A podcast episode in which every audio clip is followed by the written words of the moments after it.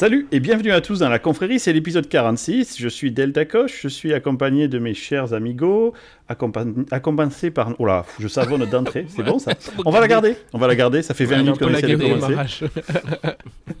et donc je suis accompagné de mon ami Multa. Yo, bonjour, bonjour. De mon ami Davrous. Salut les copains Et du non moins célèbre Komasai. Salut à tous. Mais qui n'est pas ton ami apparemment. Non, mais il est, parce qu'il est Covid il est grippé, donc euh, il est célèbre, mais il est grippé, donc. Euh... ouais. Je veux pas le, je veux pas le stresser, le pauvre gars. Ouais, quand, Alors, les auditeurs ne savent pas, c'est que quand quelqu'un est malade dans le groupe, il, il sort temporairement du cercle de l'amitié. Euh, il se trouve que Akumasai étant célèbre au-delà de notre groupe, hein, c'est un peu ce qui fait son succès également. Voilà. C'est pour ça qu'on l'a pris d'ailleurs. Ouais, bah oui, pour nous rappeler de, de l'audience, de l'audience de la communauté lyonnaise. Et du coup, euh, vous allez bien, à part Akumasai qui est à la mort. Et donc aujourd'hui, on va parler de, quatre, de deux sujets. Ouais, enfin, mais moi, je suis bien là. Ouais, ouais. On va donc parler de tout, deux tout, sujets. Tout le monde va bien, sauf Akumasai. Et puis ça fait déjà deux fois qu'il se plante en trois minutes. mais on, on, va partager ça avec les auditeurs, c'est top. Alors, du coup, ce que je disais, c'est qu'on va avoir deux sujets. Le premier, c'est un ode à l'ingéniosité que je vais présenter. Et le second, si j'ai bien compris Davros, comment t'écris Une ode. Une ode. N-O-D-E Non, rien à voir. et le second, tu vas nous parler de l'histoire des vieux camps de l'informatique. En gros, c'est ça ton sujet. Ouais, en fait, euh, on, on, parle souvent entre nous. Euh, et en fait, il y a un truc qui reste magique, c'est que les gens s'intéressent à ce qu'on, les conneries qu'on raconte, tu vois. Euh, mmh, c'est vrai. Et, étonnamment. Et du coup, euh, étonnamment, donc je dis, bon, on va continuer. Et on en parlait entre nous de notre histoire un peu, euh, comment on a découvert leur, les ordinateurs. Et je pense qu'on a tous des anecdotes rigolotes. surtout, toi, le, le, pauvre venu, venu du trou du cul des Landes, c'est, c'est, ouais. un, un pro ce qui t'est arrivé dans ta vie. Donc les gens doivent savoir. On vient de perdre une grosse partie ouais, de l'audience. fait un blog. De on, on, on pourra on pourra mettre euh, le lien vers mon blog où je raconte ma vie. Mais en attendant, on va commencer tout de suite par une ode à l'ingéniosité. L'agence touriste, c'est vraiment la dernière chance. Au dernier moment, les mauvais coups, c'est truand. L'agence des règles au peur, Alors les gars, peur. vous savez que le monde, c'est de la merde actuellement, tu vois. Enfin, on peut pas dire le contraire. Il va y avoir des coupures de courant. Moi, je rentre en France pour Noël. Là. Je sens qu'ils vont couper le courant. Vraiment, ça va me plaire. Je Dans l'avion. tout ça. Dans l'avion. Dans l'avion. l'avion. On doit arrêter Désolé, le moteur de l'avion euh, toutes les heures ouais. pendant 20 minutes. Ce que je veux dire, c'est qu'il y a la guerre en Ukraine, il y a l'inflation, les gens sont malheureux. Il n'y a, a, pas y a... de guerre en Ukraine. Il y a une opération militaire russe. J'ai l'impression que tu n'as ouais. pas fait très attention. Opération spéciale. Ah, ouais. C'est vrai. De, de, libération, exactement. Anyway, bon, tout ça pour vous dire que euh, ça pue du cul. Et on, là, là, pour moi, je me rends compte que le monde, c'est un tas de merde. Mais moi, ce que je veux vous dire, c'est que dans la nature, quand il y a un tas de merde, moi, mes grands-parents sont agriculteurs, quand une vache fait caca, ben, il y a une fleur qui pousse au milieu. Oh, c'est la merde, ça sert d'engrais. C'est beau, ouais, beau. Ouais. Alors, ce que je me suis dit, je voudrais trouver un sujet où, effectivement, c'est la merde, mais à la fin, c'est beau. Bah, Rassure-moi, c'est pas toi la fleur voilà. dans cette histoire, quand même. Non, non, non. Voilà, c'est une grosse fleur. C'est un gros, gros cactus, tu vois. Un rhododendron. Alors, je vais vous parler de l'histoire qui s'est passée. Euh, je vais commencer depuis le début. C'est bien de faire des histoires qui commencent depuis le début. Vous savez ce qui s'est passé le 20 janvier 2017 Bien sûr. Ouais. Alors, c'est une date euh, que le, qui va rester dans l'histoire. Trump devient le patron des États-Unis. Voilà. Ah, 2017, putain, j'avais compris 1917. Ouais. Moi, ça va pas bien non plus. 2000, 2017, ouais. voilà. Donc le 20 janvier 2017, hélas, Trump devient patron des États-Unis. Heureusement, on a réussi le à le jour de ma fête en plus. bah ouais, ça ah bah super, bien visé, exprès, je suis sûr. Ça casse les couilles, il y a un paquet de monde, il y a un paquet de monde qui est content, mais il y a aussi un paquet de monde à qui ça casse les couilles. Et parmi les gens à qui ça casse les couilles, il y a Shia The Beef, Shia le Bœuf. Vous connaissez l'artiste, l'acteur? De Il a joué dans. Non ouais, exactement. Il a joué dans Transformers, exactement, euh, avec. Euh, je connais les grands films, euh, tu ouais, vois, voilà. ont marqué. Et il, il, a aussi joué dans le dernier Indiana Jones. Il fait le, le, le fils d'Indiana Jones. Je ah, c'est vrai. bon. C'est pour ça que c'était mm. tellement nul que j'ai oublié. ouais, vraiment, le dernier Indiana Jones, il est, c'est, une honte. Anyway, c'est pas le sujet. Shia LeBeouf, qui est donc un artiste, un, un acteur, ça lui fait voilà. bien chier. Mais euh, en plus d'être acteur, euh, il est performance artiste. Un performance artist, c'est des gens qui définissent les actions qu'ils font comme de l'œuvre, une œuvre d'art, c'est-à-dire qu'ils dessinent pas sur un mur. Il, y a une activité qu'ils définissent comme de l'art. Et lui, il dit, il va se lancer dans un truc pour faire un peu de com autour du fait qu'il n'est pas content. Il va mettre une caméra en ligne non-stop sur le mur d'un musée new-yorkais. Cette caméra, elle filme le, trottoir du musée sur le côté. Et euh, il dit, on va venir là tous les jours, tant que Trump est au pouvoir, pour scander un euh, slogan. Le slogan, c'est He will not divide us. Il ne nous divisera pas. OK? Ça pas super bien marché quand même. Bon. ouais, non, ça On pas- était- ils ont mal lu, ils qu'on ont pas était vu la déjà note. divi- Et, et je pense que ouais, c'était du wishful thinking. Il, aurait bien aimé, mais ça n'a pas marché. Mais c'est pas le sujet. Le sujet, c'est que ce garçon-là, euh, qui est juif, et c'est une information importante, euh, va euh, mettre donc sa caméra sur ce musée. Et donc c'est une exposition. hein, c'est une exposition moderne où il y a une caméra qui avec un stream que qui tourne 24 heures sur 24. Et tu as des gens random qui viennent, et lui notamment de temps en temps avec sa team, et ils ont un panneau et ils scandent He will not divide us. Ok? Super, hein, il y a plein d'artistes qui disent bravo Shaya, tu vas changer le monde, etc. Pas de problème. Euh, ça commence comme ça. Non, mais c'est évident que c'est une des manières les plus. Efficace. Ah, ouais, Bon, après, quand il est président, il est président. Trump, Aucune pas- idée peux de pas où le- ça va ce truc. Ah ouais, ouais, pas c'est ça qui- le- Ah, je suis complètement. Et là, Qu'est-ce qui se et là- passe il s'engage à garder son stream 24 heures sur 24 actif et à venir tant que Trump est au pouvoir. Ok? Tant que Mongolo Premier reste en place, Ouais. il y a son stream qui tourne. C'est son engagement Mongolo premier, j'aime bien. face à la planète. Ok? Évidemment, on est sur Internet. Bah oui. Et Internet, c'est pas que la maison des gens gentils. Sur Internet, il y a une maison au fond d'un couloir, euh, euh, euh, au fond d'une vieille ville sur 4chan. Est-ce que vous connaissez 4chan Bah ouais. Voilà, 4chan, c'est un forum. C'est le forum où, je Oui, pense, euh, il y a les pires connards de la Terre. C'est vraiment un repère d'ados nazis pédo-frustrés. Frustrés. Vraiment, Oh, ça donne tu envie. prends le pire d'Internet et on a réussi un peu. Alors, ils débordent, ils sont pas toujours là, mais on a sort- créé une sorte de zoo qui s'appelle 4chan où ils se rassemblent, où il y a quasiment pas de modération. Et vraiment, euh, c'est là où tu as tous les nazillons qui se rassemblent derrière l'anonymat que leur propose euh, 4chan. Et 4chan, c'est déjà la lie de l'humanité. Mais sur 4chan, ils ont pris les pires et ils les ont mis dans un groupe. C'est un peu comme sur Reddit, il y a des sous-canaux qui s'appellent Paul, P-O-L. Ok? C'est vraiment le fond de la cuve de boulangerie 4chan. Et 4chan, non, c'est POL, P- pas pas Un PAUL. super bon sandwich. Et 4chan, 4chan est en lui-même le fond de la cuve de l'humanité. Tu vois, donc c'est le fond de la cuve du fond de la cuve. T'as vraiment, ouais, hum. il reste pas grand-chose au fond. Et ces gens-là, ça leur plaît pas ce qui fait chier à le bœuf. Ils pas Normal. Bah, il est en train de changer le monde quand même. Hein. Et il filme un mur. Non, eux ils sont contents que Mongolo Premier soit en place et ils, ils sont Tu pas d'accord que sur leur internet, puisque c'est leur internet, il faut Bah bien le oui. savoir, il y a euh, un gars qui vient dire qu'il n'est pas d'accord et non-stop, tu vois, il utilise leurs outils de, de communication, ça leur va pas. Ce groupe d'ultra débiles va donc décider de lui niquer son stream, ok? Ok. Alors pourquoi? Essentiellement parce que c'est des cons et qu'ils ont beaucoup trop de temps et qu'ils se font grave chier. C'est vraiment si tu des me gens. dis qu'il était juif, ça donne une raison supplémentaire aussi. pour- Exactement. Mm. Exactement. La raison numéro 2, c'est qu'il est juif. Donc on est vraiment, tu vois, c'est des nazis qui sont frustrés de ne pas pouvoir faire grand-chose et qui là trouvent, oh putain, on va se rassembler. Donc ça, c'est le tas de merde, ok, de mon histoire. Et- mais c'est pas le sujet. quand même. hein. Putain, Ouais. fleur C'est pas le sujet. Putain, sur- On n'arrête pas de dire, raconter plein de trucs et tu dis c'est pas le sujet. Mais c'est quoi le Eh sujet ben ça putain t'apprend, ça t'apprend, Molta. C'est exactement ce que tu nous fais vivre depuis des années. Alors, mon message, moi, c'est un message d'espoir que je voudrais vous, vous partager ici. Ok. Donc on revient à nos deux petits teubés, là, ils veulent emmerder Chia. Au début, c'est pas dur, en fait. Le mec, il a une caméra qui filme un euh, trottoir, tu vois. Donc, euh, en gros, tu vas sur le stream, tu montres ton cul, tu vois, vu que la caméra filme un lieu public, tu peux venir poster tes messages nazis, tu vois. Quand les autres, ils essayent de scander euh, « We, he will not divide us », t'arrives, tu montres ton cul, comme je disais, ou tu passes à... ou Ouais. t'essayes de dire que l'Holocauste, ça n'a pas existé, c'est pas, c'est pas difficile, tu vois. Et comme ce stream, en fait, euh, avec le soutien des stars, etc., se fait de plus en plus envahir avec euh, des gens dont la motivation n'est pas celle initiale, ça commence à casser les couilles à Chia. Ok. Et comme Forchan, c'est des cons, ils s'arrêtent pas. Ils, ils vont faire des trucs de plus en plus cons. Ils vont venir vraiment faire des trucs de plus en plus cons. Et ils vont transformer le trottoir en une extension de Forchan, littéralement. Un dépotoir à conneries.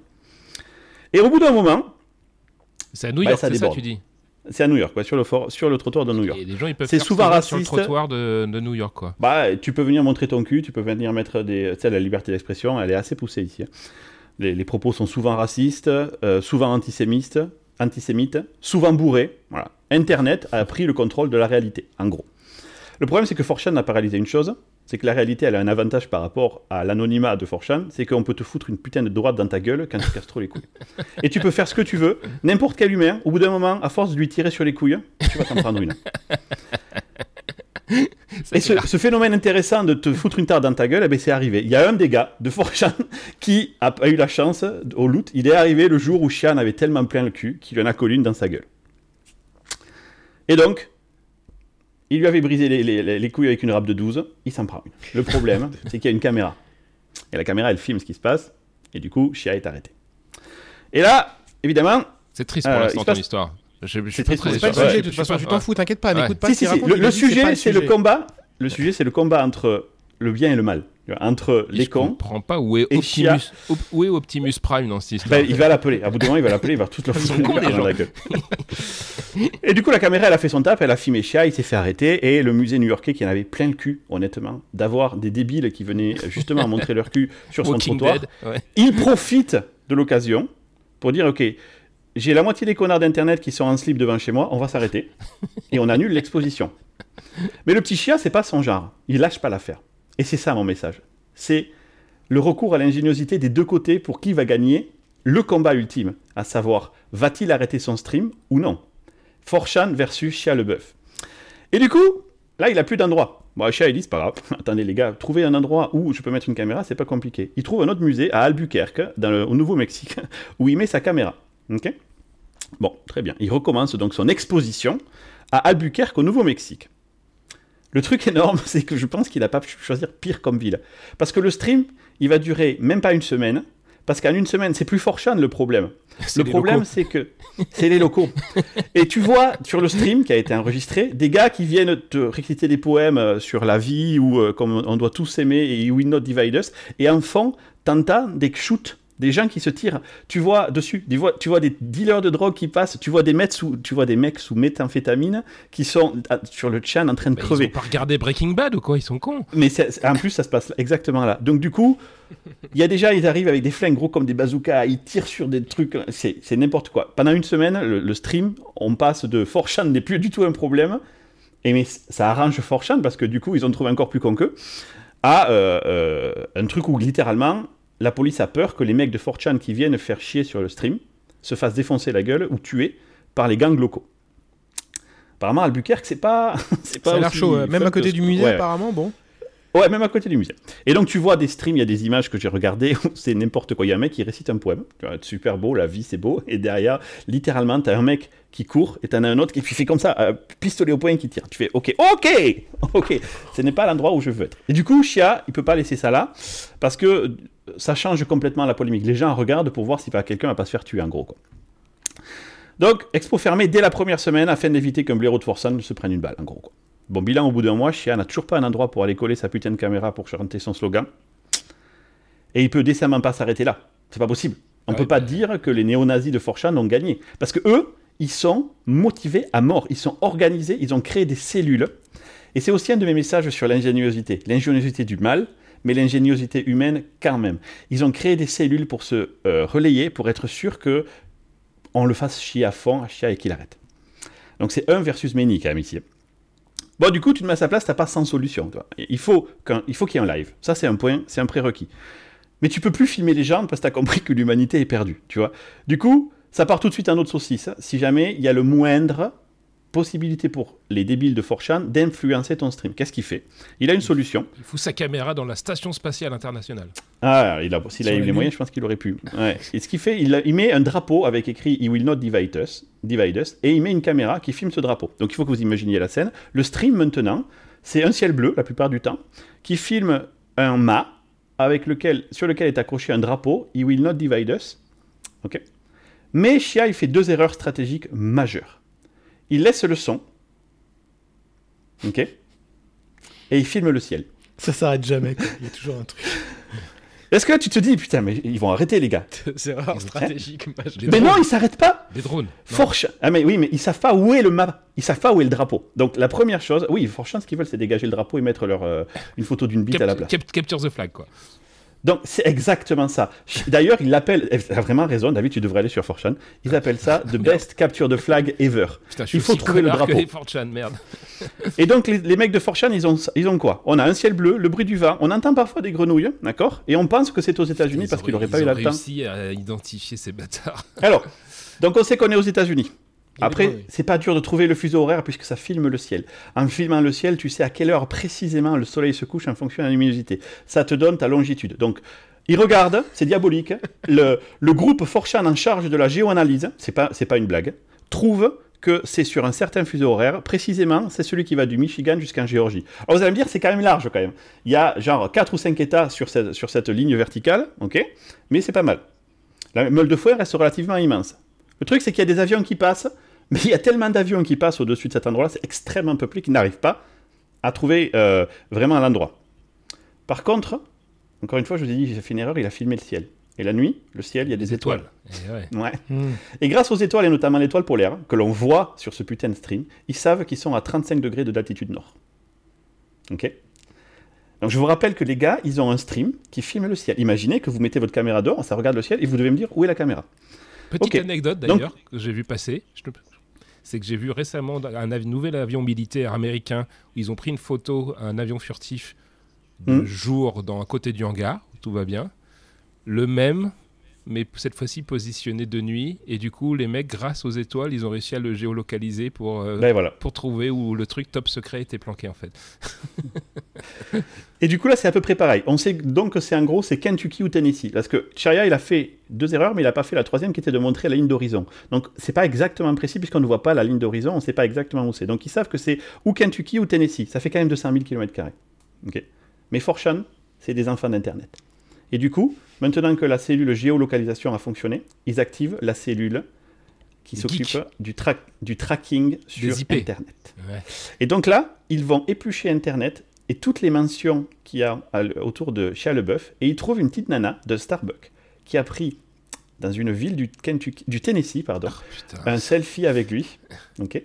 Et donc ils savent que le drapeau est à Greenville, au Tennessee. Ils ont dû emmerder toute la ville après ces connards. Attends, c'est pas fini. On voit maintenant, on sait où on est. Du coup, par rapport aux avions qui passent dans le ciel, super facile. Il suffit de trouver un moment où tu as deux avions qui se croisent, et ça arrive super fréquemment, qu'on voit sur le stream. Et donc, ils savent que ces avions, on est bien à Greenville, on est au sud-est de Greenville. On entend des grenouilles, donc il y a un point d'eau pas loin. Donc la zone est relativement minime. Qu'est-ce qu'ils font? Chez Leboeuf a laissé le son sur son stream. Eh bien, ils envoient un connard avec un camion qui klaxonne. et Je crois, quand je crois qu'ils étaient tellement cons qu'ils allaient juste gueuler dehors. Mais en fait, ils sont pas tellement. Ils sont c'est des nazis, mais ils sont pas débiles, en fait, c'est ça que tu dis. Ah non, Bah c'est ouais, ça mon, mon message en fait, c'est que l'ingéniosité est incroyable, incroyable. Euh, Rassurez-vous, imaginez-vous la chasse au trésor. Du coup, il y a un gars qui passe en klaxonnant sur toutes les routes et il y a les autres sur le, qui, avec un, un- un- un système qui mesure l'intensité du son sur le stream. Ils s'aperçoivent que c'est dans une petite maison. Ça y est, ils ont trouvé le, dra- le- le drapeau, ils le filment. C'est sur une propriété privée. Ils sont cons, mais ils ont des limites. Ils vont pas y aller en plein jour. Donc ils utilisent les données satellitaires de Google Maps pour tracer un chemin par lequel un gars va se faufiler en rampant sans jamais pouvoir être vu du point de vue de la maison qui compte, où est le drapeau pour aller changer le drapeau. Ils réussissent à faire ça en une seule nuit. Le drapeau a été changé. Par Incroyable. quoi Par quoi Il n'est pas une bite Ils mettent, un, ils mettent un drapeau, de leur logo c'est une grenouille là, et euh, ils mettent un- un- une casquette euh, euh, MAGA, tu sais, euh, Make Ouais. America Great Again, Ah, le bâtards. symbole de Trump. Le nouveau parti Bravo. nazi, quoi. Bravo. Ils ont trouvé ça en moins d'une semaine. C'est ouf. Ils hein. remplacent le truc, ils sont contents. Alors, vous allez me dire, putain, Chia a perdu. Eh bien, Chia, il lâche pas l'affaire. Ouais, parce que c'est Il est pas il du est censé style. avoir euh, un cactus là, ou je sais pas quoi sur ta merde là. Donc euh, pour l'instant, c'est mal barré quand même. Ouais, mais ceci dit, je trouve que la beauté de l'ingéniosité, même si c'est pour le mal, de l'esprit humain est Ah, incroyable. on Je suis, est- on est parti sur la lune grâce aux nazis, rappelons-le quoi. Donc Euh, Oui, en tout cas, oui, tout à fait. Chia, il lâche pas le steak du coup. Il dit, ok, j'en peux plus, je vais quitter les États-Unis. Et il met son drapeau en haut d'un musée à Liverpool. Du coup, c'est un musée. Les portes sont gardées, la nuit, tout est fermé, c'est sécurisé. Il faut arriver à monter sur le toit et à escalader euh, euh, sur le toit du, justement du, du musée c'est pour atteindre le drapeau. histoire de débile. Ok Donc là, il se dit, ça y est, c'est fini. on se doute qu'il va se passer un truc là. Eh bien, donc là, c'est pas compliqué. Ils prennent un hélicoptère. C'est fini. Voilà. Qu'est-ce qu'ils peuvent faire, tu vois là? C'est- pas possible. Du coup, Forchan se dit, ok, il y a une église à côté, à 170 mètres. Ok? Est-ce que, en lançant une flèche enflammée, on pourrait pas mettre le feu au drapeau? Ah bah oui, 170 mètres, c'est deux fois, c'est deux fois la distance de l'épreuve olympique de tir à l'arc. Donc, c'est marrant, mais il y a des moments où ils ont des moments de réalisme. Et ça, c'est shutdown. Cette idée est shutdown. Ils se disent, OK, on peut peut-être essayer avec un laser. Ils tentent avec un laser. On le voit d'ailleurs sur le stream. Il y a un mec qui essaye de. mais le, le, drapeau ne s'enflamme pas. Après, ils se disent, on va faire, on va faire un drone lance-flamme. Et là, il y a tout le monde qui dit, mais non, c'est trop con, laisse tomber. Quoi. Bon, ils font pas le drone lance-flamme. Finalement, Finalement, il y a un gars qui arrive à, infiltrer le musée. Non, c'est pas des blagues. Il rentre, il se laisse enfermer dans le musée. La nuit, il monte, il évite toutes les alarmes. Il arrive sur le toit. Il voit que le musée prend vie la nuit. Non, non, non. Ah il, arrive sur le toit. Il est au pied du drapeau. On le voit sur le stream. Et il s'en va parce qu'il avait oublié de prendre des ciseaux. Donc, il n'a pas pu enlever le drapeau. mais il a atteint le drapeau et ça fait flipper le musée de Liverpool qui dit Non, mais c'est quoi ces conneries? C'est quoi C'est fou? Donc, ils annulent l'exposition.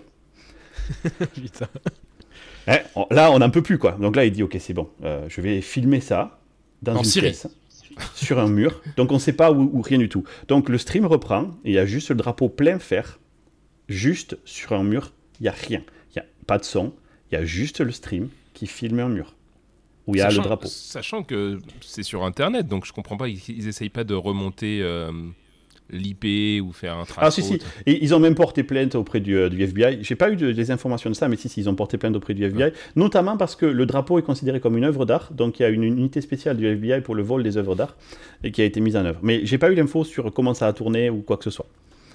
Bon du coup c'est chez lui, enfin c'est chez quelqu'un, c'est pas chez lui, c'est chez quelqu'un. Il a gagné, c'est fini. Le stream reste, ils vont jamais trouver où c'est, de toute façon c'est chez quelqu'un.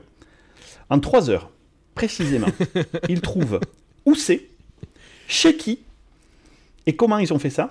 Eh bien, ils ont analysé euh, le temps qu'il a fallu entre le stream pour se fermer et la nouvelle euh, version du stream. Ils ont défini que ça ne pouvait être qu'en Angleterre et que c'était donc chez quelqu'un que Shia connaissait. Ils ont épluché toute sa vie pour trouver son pote qu'il a dans le coin à Liverpool, en Angleterre, et où est-ce qu'il habite. Et manque de bol, là, euh, les maisons en Angleterre, comme souvent aux États-Unis, n'ont pas de volets. Du coup, il y a une pièce chez ce gars-là qui est tout le temps éclairée. Pour confirmer ça, ils sont passés avec des énormes euh, projecteurs lumineux dans la rue et ils ont éclairé la pièce et ils ont vu un changement de luminosité sur le stream, validant le fait que le stream, que le drapeau était chez ce gars-là. C'est beau, vous trouvez pas ça, magnifique? C'est débauche de moyens, mais c'est fou quoi. Mais ouais. Non, mais t'imagines, on pourrait aller où avec ça? Si, cette énergie était utilisée pour des bonnes choses Donc, ça vous sait. Maintenant, maintenant c'est chez un gars, tu vois, et ils sont cons, mais comme je vous ai dit préalablement... Je suis quand même surpris quand même. Parce que le mec est quand même rentré dans un musée, tu dis qu'il y a une limite à, leur connerie. On parle de mecs qui sont néo-nazis en général, ils ont pas trop de limites quand même, donc c'est étonnant. Bah c'est vrai, mais là ils vont pas chez le gars. Ils vont pas chez le gars, ils ont, euh, ils rentrent pas. Et Forchan, au bout de quelques temps, finit par passer à autre chose. Ah ouais, parce que ça reste les mêmes débiles, hein, tu vois.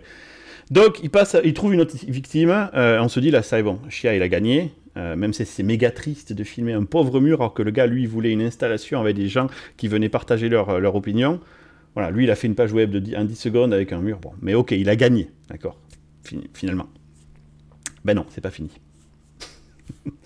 Après des mois, il y a un musée nantais, donc à Nantes, en France, qui contacte Chia et qui lui dit Nous, on soutient ton idée. le goût. Et on, va, on est prêt à, à te soutenir. On a un lieu, qui s'appelle d'ailleurs le lieu unique à Nantes, qui est en fait un musée-bar euh, avec une tour qui s'appelle la tour Lu, Lu des gâteaux, vous savez, qui était de, Nantes. Et il y a une tour, elle fait 38 putains de mètres de haut, ok? Tu peux pas y monter sans une grue. D'ailleurs, quand ils installent le drapeau, ils font un tweet où on voit une grue qui met le truc. C'est impossible. Il y a des rebords, etc. Il faut être un alpiniste chevronné pour monter. Et surtout, en dessous, il y a une verrière en verre, d'accord? Donc si tu dois arriver jusqu'à la tour, il faut que tu marches sur une verrière, ouais, en verre, bon, en l'occurrence, pour atteindre la tour. Et là, c'est impossible à escalader. On est d'accord que Fort ne serait pas assez con. Hein. Sauf qu'il y a Tom Cruise. Con pour fait. du coup, ce que fait Fortune, ils disent OK, il nous a chauffé. On, on réouvre le projet drone lance-flamme.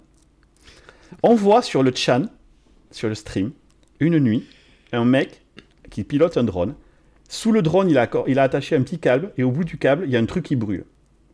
Et il amène son câble sur le drapeau, et là, vous vous dites, c'est bon, ok, Forchan a gagné. Eh bien non, Forchan a perdu. Et je vais vous dire pourquoi. Forchan a perdu grâce aux petits gars de nantais. Parce que les petits gars nantais, quand ils ont contacté Chia Leboeuf, ils ont pris la mission très au sérieux. Ils avaient briefé leur équipe. Ils avaient mis des redondances de données en place sur toutes leurs données en cas d'attaque. Ils avaient mis en place un système de badge qui changeait fréquemment. Et ils avaient inifugé le drapeau. Ce qui fait que le drapeau ne peut pas brûler. Mais ouais, les Français. Chia Leboeuf a fucking gagné grâce à des Français. Et du coup, c'est fini, le drapeau est resté. Ils l'ont enlevé quand l'autre connard a, été dégagé. Je suis juste bluffé par l'ingéniosité de tout ça. ça, ça L'histoire est belle, voilà. L'histoire est belle. Je trouve qu'au final, le bien a gagné. Voilà, c'est ce que je voulais vous partager, les gars. Ce grâce aux Français, grâce au drapeau inifugé, Trump s'est fait dégager. En fait, c'est ça, parce que ça a aidé à dégager Trump. C'est incroyable cette histoire. Mais comment tu as découvert ça?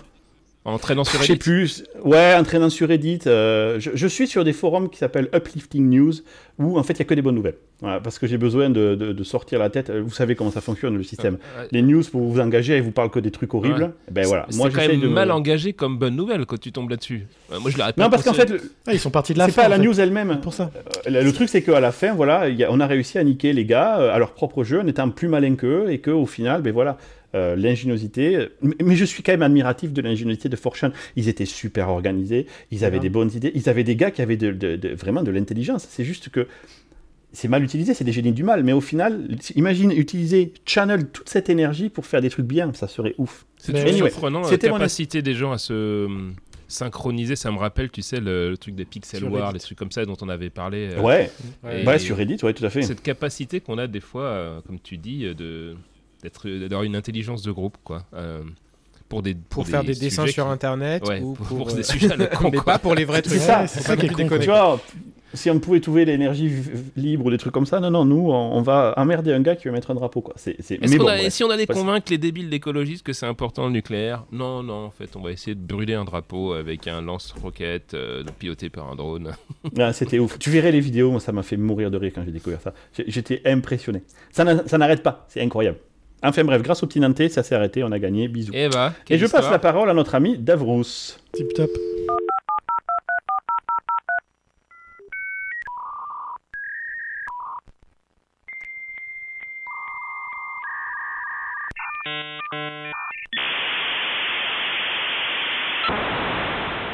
Merci bien, cher Delta Coche. Euh, donc en fait, ça va être la séquence euh, euh, vieux con, après la séquence des nazis sur Forchan. J'avais déjà entendu parler de Forchan de, de nom, je crois, mais je ne savais pas que c'était connu pour de mauvaises raisons, en fait. Alors, on va faire un petit tour de table. Donc je vais animer ça, je vais vous poser à chacun les mêmes questions. vous allez pouvoir partager vos anecdotes. Et, et je partagerai également ma propre, mon propre rapport avec ces petites machines euh, euh, qui, nous accompagnent depuis des années. Et je vais commencer par l'ami Akumasai, qui n'est pas en forme, donc euh, on va profiter qu'il soit toujours vivant avant qu'il nous claque dans les mains. Mais non. Cher ami Akumasai, toi, le plus avancé des développeurs du groupe aujourd'hui, parce que tu es le seul à encore coder, quel fut ton premier contact avec un ordinateur? Est-ce que tu te rappelles? Et par quelle magie, hasard, est-ce que tu es tombé dessus? Alors, un ordinateur qui était, euh, qui était en ma possession, on va dire. Euh, en fait, moi, j'ai eu ma, ma grand-mère. C'est chose assez étonnante parce que c'est assez inattendu quand on voit ça. Ma grand-mère, en fait, paternelle, elle avait fait le choix d'offrir en fait un petit ordinateur à chacun des, de ses petits-enfants. Putain. Euh, Donc, en plus, il faut savoir Il y a combien de temps? T'avais quel âge, tu te souviens? Ouais, je crois que j'avais 7-8 ans, moi. J'étais. T'as quel âge aujourd'hui? J'ai 43. 43, donc ça fait 35 déjà, ouais. Et pourquoi est-ce que c'était, je l'ai eu si tôt C'est qu'en fait, euh, mes, les deux autres groupes de cousins, parce qu'en fait, c'était. Euh, ma, grand-mère, elle avait eu trois enfants. Et les, mon, mes parents, moi, je suis fils unique. Et les deux autres enfants, eux, ils ont eu deux enfants à chaque fois. Et en gros, comme j'ai des cousins qui sont plus vieux que moi, eh ben, elle a commencé par leur offrir à eux. Et puis, pour pas faire trop de différence, je l'ai eu euh, après. Mais du fait que j'étais fils unique, finalement, je l'ai eu jeune, moi, le, cet ordinateur. Et donc, c'était un Atari 800 XL. Ah, je suis fier de toi, mon ami. Bah oui. Donc Atari 800 XL, pour ceux qui connaissent pas, c'était une machine d'Atari dans laquelle on pouvait mettre des cartouches. Donc, euh, pour faire, c'était les mêmes cartouches qui étaient compatibles avec l'Atari 2600 d'ailleurs, il me semble. c'était les mêmes. Il me semble aussi, ouais. Et donc, tu avais un clavier, et puis tu avais aussi, tu pouvais rajouter en fait un lecteur de cassette pour euh, lire et enregistrer des programmes. C'était même pas des disquettes euh, à l'époque. Alors, ta grand-mère, elle a quelle formation pour. c'est pour l'époque, c'est personne ne sait ce que c'est un ordinateur. C'est complètement inattendu, ouais. C'est complètement inattendu. Je sais pas du tout d'où c'est. Elle t'a expliqué un jour euh, d'où c'est venu, non? Et c'est con parce que c'est vrai que j'ai enfin j'ai pas eu le réflexe de, de, de, lui poser cette question. Et finalement quand j'y pense et là en discutant ensemble déjà avant qu'on fasse cet épisode c'est vrai que finalement je me dis mais en fait c'est grâce à elle que je fais de l'informatique quoi. Parce que c'est ça qui a fait que je me suis intéressé à la chose que je me suis intéressé toi à qui la dénigre tout le temps à côté de ça ah non. en train non ça je la dénigre pas celle-là. Pas celle-là Ok, c'est c'est cool. ouais, c'est complètement fou, je sais pas pourquoi. Est-ce que tu te souviens euh, qu'est-ce qui t'avait euh, fasciné euh, Parce que tu, tu l'as tout de suite beaucoup utilisé ou enfin t'as as vu ça comme un truc que t'as pas compris Tu l'as tout de suite adopté ou ça a pris du temps? Non, non, tout de suite adopté, mais au début, j'utilisais beaucoup les cartouches parce que c'était l'approche des jeux vidéo finalement. C'est ça qui avait commencé à m'intéresser. Mais après, en fait, on a, à notre époque, on pouvait commencer à coder des petits programmes en achetant des livres. Je ne sais pas si vous aviez fait ça avec des, ah, des pages de code. Ok. Plus tard du développement. Ça marche. Ok. Putain, Donc, euh, merci, merci. Là, mais genre, ouais, ouais, ouais. Ah ta bah gueule, hein. J'ai un, agenda à suivre, j'ai un agenda à suivre. Et je, vu qu'il a l'air encore, en, il a l'air encore en forme, je pense qu'il pourra pas, répondre à la partie dev plus tard. Toi qui fais le malin, euh, DJ Melta, toi qui es plus jeune que nous. Euh... Ouais, moi je suis vachement jeune. Je sais pas pourquoi tu as parlé de, de, trucs de vieux cons ou je sais pas quoi. Là. Moi je suis pas. Alors, alors, ton pro. Lui, son premier PC, ça va être euh, un Athlon, tu sais. J'ai commencé. Un Intel, euh... Intel i5.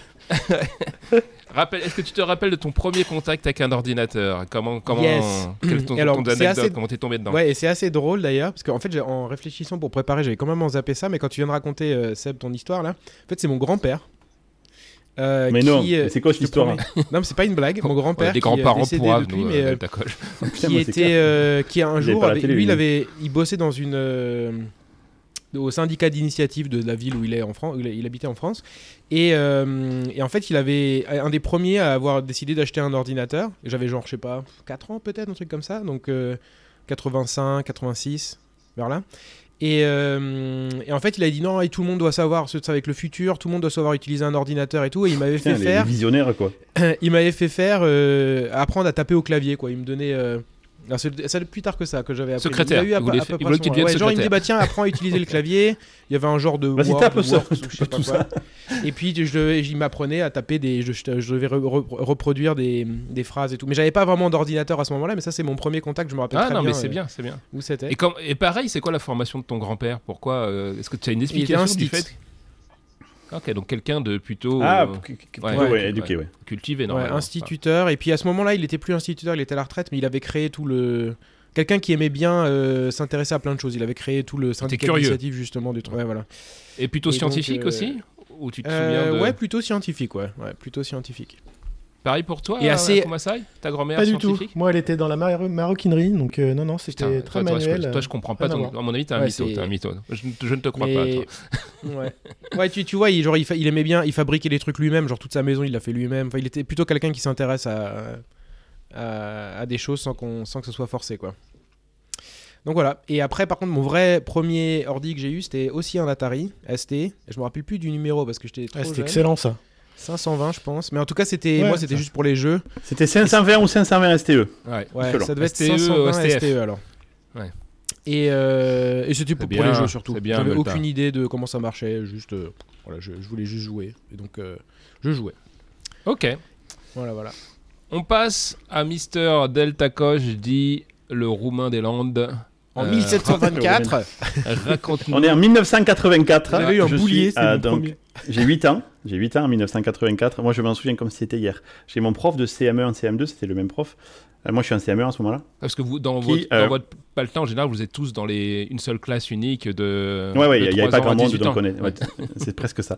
Ce qui se passe, c'est qu'à ce moment-là, le gouvernement français veut sauver Thomson. Il crée le plan. TO5, MO5 Exactement. Il rachète quasiment l'intégralité de la production d'ordinateurs de Thomson et il le dispatche dans les écoles. Les écoles reçoivent deux choses. Elles reçoivent des goupils, si vous vous en souvenez, qui étaient des gros serveurs, qui doivent avoir à peu près la puissance d'un centième d'iPhone aujourd'hui.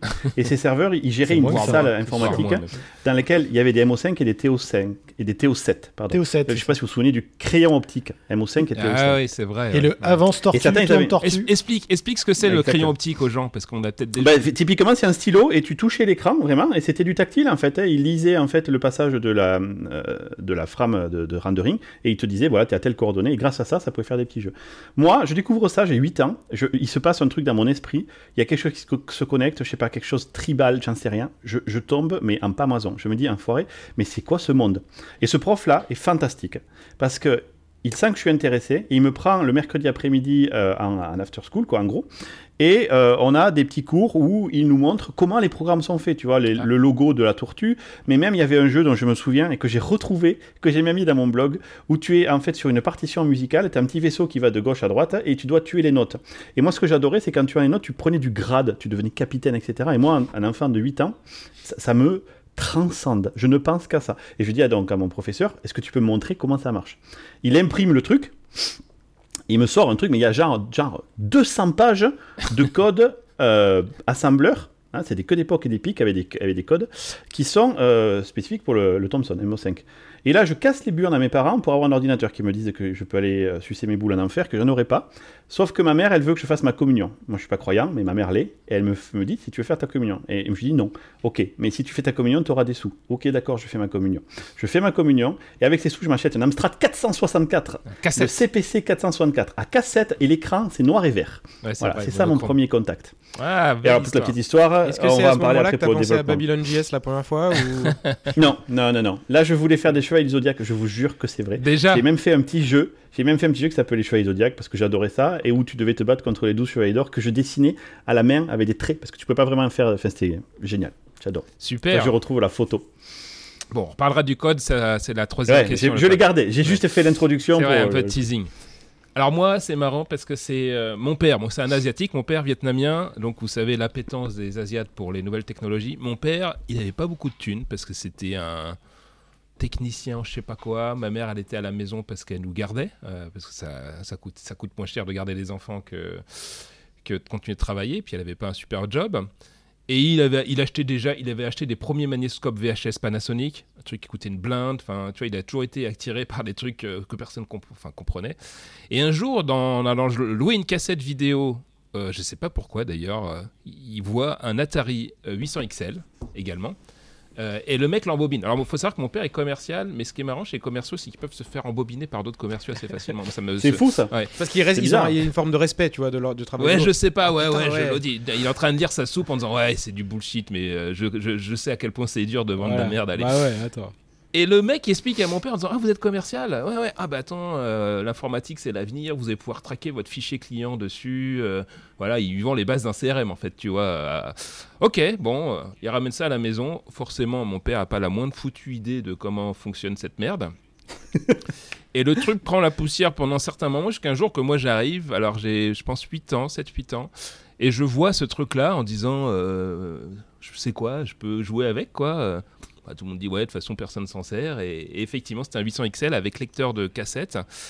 Et moi, ça va être le code donc, euh, qui va me transformer. Donc j'en parlerai un, peu plus tard. C'est vraiment ça qui m'a retourné la tête, c'est la possibilité. Il y avait un, bouquin pour apprendre à coder avec. Quoi. Donc moi, voilà, père euh, qui pensait euh, faire son suivi, client et il achète ça. Et j'ai même la facture Combien ça Énorme. coûtait ça, coûte, ça coûtait 3500 francs. Je crois que c'était méga cher en fait. Tu vois, c'est, je sais pas. Mes, mes parents sont incapables d'expliquer comment euh, c'est possible. Aujourd'hui, il faut savoir que ma mère empêche mon père à dépenser son argent. C'est elle qui tient les cordons de la bourse. Donc depuis ce, des, cette, des, histoires comme ça, quoi. Donc maintenant, la prochaine question. Donc là, c'était l'ordinateur d'une manière générale. Et en fait, on l'a tous eu déjà. On a eu un contact avec l'informatique à travers des jeux vidéo. C'est pour moi c'est vraiment un truc qu'on retrouve souvent même dans les nouvelles générations. Il y a beaucoup de jeunes que je rencontre aujourd'hui, ils, deviennent, ils s'intéressent à l'informatique parce que ils ont kiffé un jeu et à un moment donné ils se sont posé la question de comme toi, Delta comment Coche, comment, comment ça se fait? C'est pareil, Melta fait même, euh, même remarque aussi. Toi, Seb, tu me dis, euh, il y avait un Atari 2600 des jeux potentiels. En fait, c'est ça qui, forcément, on est des gamins. Donc, euh, donc, quelle fut votre, si on enlève ces, machines-là dont on a parlé, quelle fut votre première console de jeu? Donc, je commence par toi, euh, Akumasai, si tu te souviens. Ouais. Première console de jeu. Alors, celle que j'ai vraiment eue à moi, euh, moi euh, parce que j'ai joué beaucoup à la, à la, NES et puis à la, aux consoles de Sega aussi, pas chez les copains, mais moi j'en avais pas. Mega Drive, et la, la, Mega Drive, ouais. Et la Master System peut-être, même, ouais. La première que j'ai eue, moi, de mon côté, c'était la Game Boy. Elle est sortie en 89. Ah ouais. Et donc, t'avais quoi de Tetris dessus? Ouais. Et t'as ruiné Tetris dessus, c'est ça? Ah ouais, bah c'est clair que. Et c'est pour ça d'ailleurs, enfin, j'aime bien jouer à Tetris, je suis assez à à Tetris, et euh, ça vient de là. Et tu jouais avec tes potes en link, genre à envoyer des lignes dans la gueule des autres et tout? On jouait, on jouait avec, il y avait un câble où tu pouvais brancher euh, tes Game Boy ensemble, et puis on faisait des, des combats, euh, effectivement, à deux. La Game Boy, ce fut une console hors du commun, quoi. C'est qui a bouffé de la pile, mais. J'ai eu la Super NES quand elle est sortie l'année d'après, en 90. Avec le pack Street Fighter 2 ou pas? Exactement. Comme tout le monde. Et alors toi, Multa, toi qui es plus euh, vieux, c'est quoi la PlayStation 4, PlayStation 5 Plus jeune. ouais, moi, ma première console, c'est la Xbox One X. Non, euh, c'était aussi la Game Boy. Donc j'ai pareil, j'ai joué avec euh, et j'ai saoulé mon père à mort pour l'avoir et tout. On est allé chez chez un cousin ou je sais pas quoi qu'il avait et j'ai essayé de le convaincre et tout. Et puis, euh, il a fini par craquer. Il a dit Ok, bon. Et c'est lui, je pense qu'il a joué plus que moi. Il passait des heures au shot pour finir Tetris, faire décoller la fusée, jouer à tennis. Enfin, bon, c'était genre jouer à mort. Et ouais, et puis euh, voilà, tous les jeux. Euh, tous les jeux, je pense que tout le monde a, auxquels tout le monde a joué quoi, sur, la, sur la Game Boy. et j'ai eu la Super NES aussi, mais plus, beaucoup plus tard. J'avais acheté d'occasion avec la thune à moi. Ouais, donc génération Nintendo, je vois. Delta Coche, ça, va être un peu différent. Ça va être un peu différent parce que moi, mes parents étaient un peu. Euh, j'avais plein de voisins ou de cousins qui avaient des consoles. Le premier contact que j'ai vraiment eu avec une console, c'est très certainement la NES, la, la 8 bits. Mais je ne l'ai pas eu, moi, parce que ma mère était persuadée que ça abîmait la télé. Donc je ne pouvais pas avoir de console chez moi. Ah non, j'ai touché à la Atari 2600 chez un voisin aussi, encore avant. Mais c'est pareil. Je ne pouvais pas en avoir parce que mes parents n'étaient pas très riches, d'une part, et surtout parce que il, euh, ça abîmait la télé. Donc la télé, on ne pouvait pas l'abîmer. Pas tes yeux. Ils sont foutus tes yeux, c'était plutôt euh, la télé. Donc ma première console, c'est quand j'ai eu des sous, mon premier boulot, donc c'est vraiment super tard, tu vois, quand j'ai eu 23-24 euh, ans, et je me suis acheté une Nintendo DS. C'est ma première à moi console, c'est la Nintendo DS. Ah ouais, ça a pris vachement de temps. Ah, ouais. ah j'ai joué à tout, j'ai même vu des Neo Geo, j'ai joué à Fatal Fury sur Neo Geo, etc. Mais moi, j'en ai jamais eu parce que j'avais pas le droit. D'accord. C'est un peu triste, ça me donne envie de chialer, mais. Bah ouais. Mmh. Mais du coup, la télé n'a pas été abîmée. Tu t'es bien rattrapé aussi. Ah oui, mais là, si je me tourne sur le côté, j'ai toutes les consoles qui existent. Ils utilisent encore la même télé aujourd'hui grâce à ça, non? Comme ils Mais grâce à ça, j'ai protégé la télé, tu vois, l'investissement. Aujourd'hui, où on parle de régression euh, et justement de consommer moins, mes parents, c'est des ouf pour ça. Eh, ils ont fait attention. bah moi j'ai eu la chance de toucher un peu à tout. Effectivement la, NES, je me souviens d'avoir joué au premier euh, Super Mario sur NES, euh, ça m'avait retourné la tête. Mais j'avais déjà joué à nouveau parce que grâce à mon père ou qui est je sais pas comment c'est possible. Il a dû certainement aller acheter des clubs quelque part ou aller au supermarché. Ouais. Alors il fume à chaque fois qu'il partait faire des courses. Ouais, c'est ça. Non mais c'est possible. Il fume pas, il boit pas, mais enfin bon, les Asiates ça, ça peut dépenser sa thune rapidement sur des conneries et Atari 2600. Donc moi j'ai joué à à Space Invader, là, le truc qui est souvent refait par plein de gens. Donc, euh, pareil, ça me retournait la tête ce jeu. Avec la manette qui était très particulière, là, une espèce de bâton qui sortait d'un truc carré, quoi. Ouais, une tige. Euh, et après, j'ai eu la Game Boy aussi. Et. Euh, pourtant, mes parents étaient franchement pas pétés de thunes, mais je sais pas, ils, devaient se saigner. Ils en ont acheté une à moi et à mon frère, parce que du coup, hors de question, tu vois que. et, et c'est là où on a pu. Moi, j'ai découvert, je jouais en link, du coup, avec mon frère, à, et je me suis joué dehors sur le trottoir. C'était déjà des débuts d'autiste. non, mais en fait, pareil, les longs voyages en voiture, tu sais, qu'on prenait la route pour aller en vacances. Euh, ça passait super vite grâce à la Game Boy, quoi, parce que c'était comme si on était aspiré dans un univers. Et on jouait pas au même jeu, c'est que hum, j'ai eu le pack Super Nintendo aussi, parce que moi je dépensais énormément de fric sur les bornes d'arcade euh, euh, au lycée. Bah, on n'a qu'à voir derrière toi. Nous, on le voit en tout cas. Il y a une borne d'arcade derrière toi. ouais, donc c'est pour ça. C'est une espèce Comme quoi, en devenant grand, on, fait c'est ça exactement. Non, c'est vrai que c'est pour ça que c'est cette séquence nostalgie. Je pense à des, enfin, je pense des moments qui nous font du bien en fait. Tu vois, tu parlais de essayer de faire du bien avec les nouvelles. Et euh, dès que le plaque Street Fighter 2 est sorti, putain, alors là, le pouce il saignait quoi. Tu vois, sur la, la manette de la Super Nintendo. Euh, et mon frère. Oui, qui n'était pas la meilleure au monde, effectivement. Ouais, mais c'était quand même bien kiffant quoi de faire les combos et tout. C'était moins kiffant peut-être que la borne d'arcade, mais c'était, on pouvait faire des parties en quoi. C'était gratuit quelque part.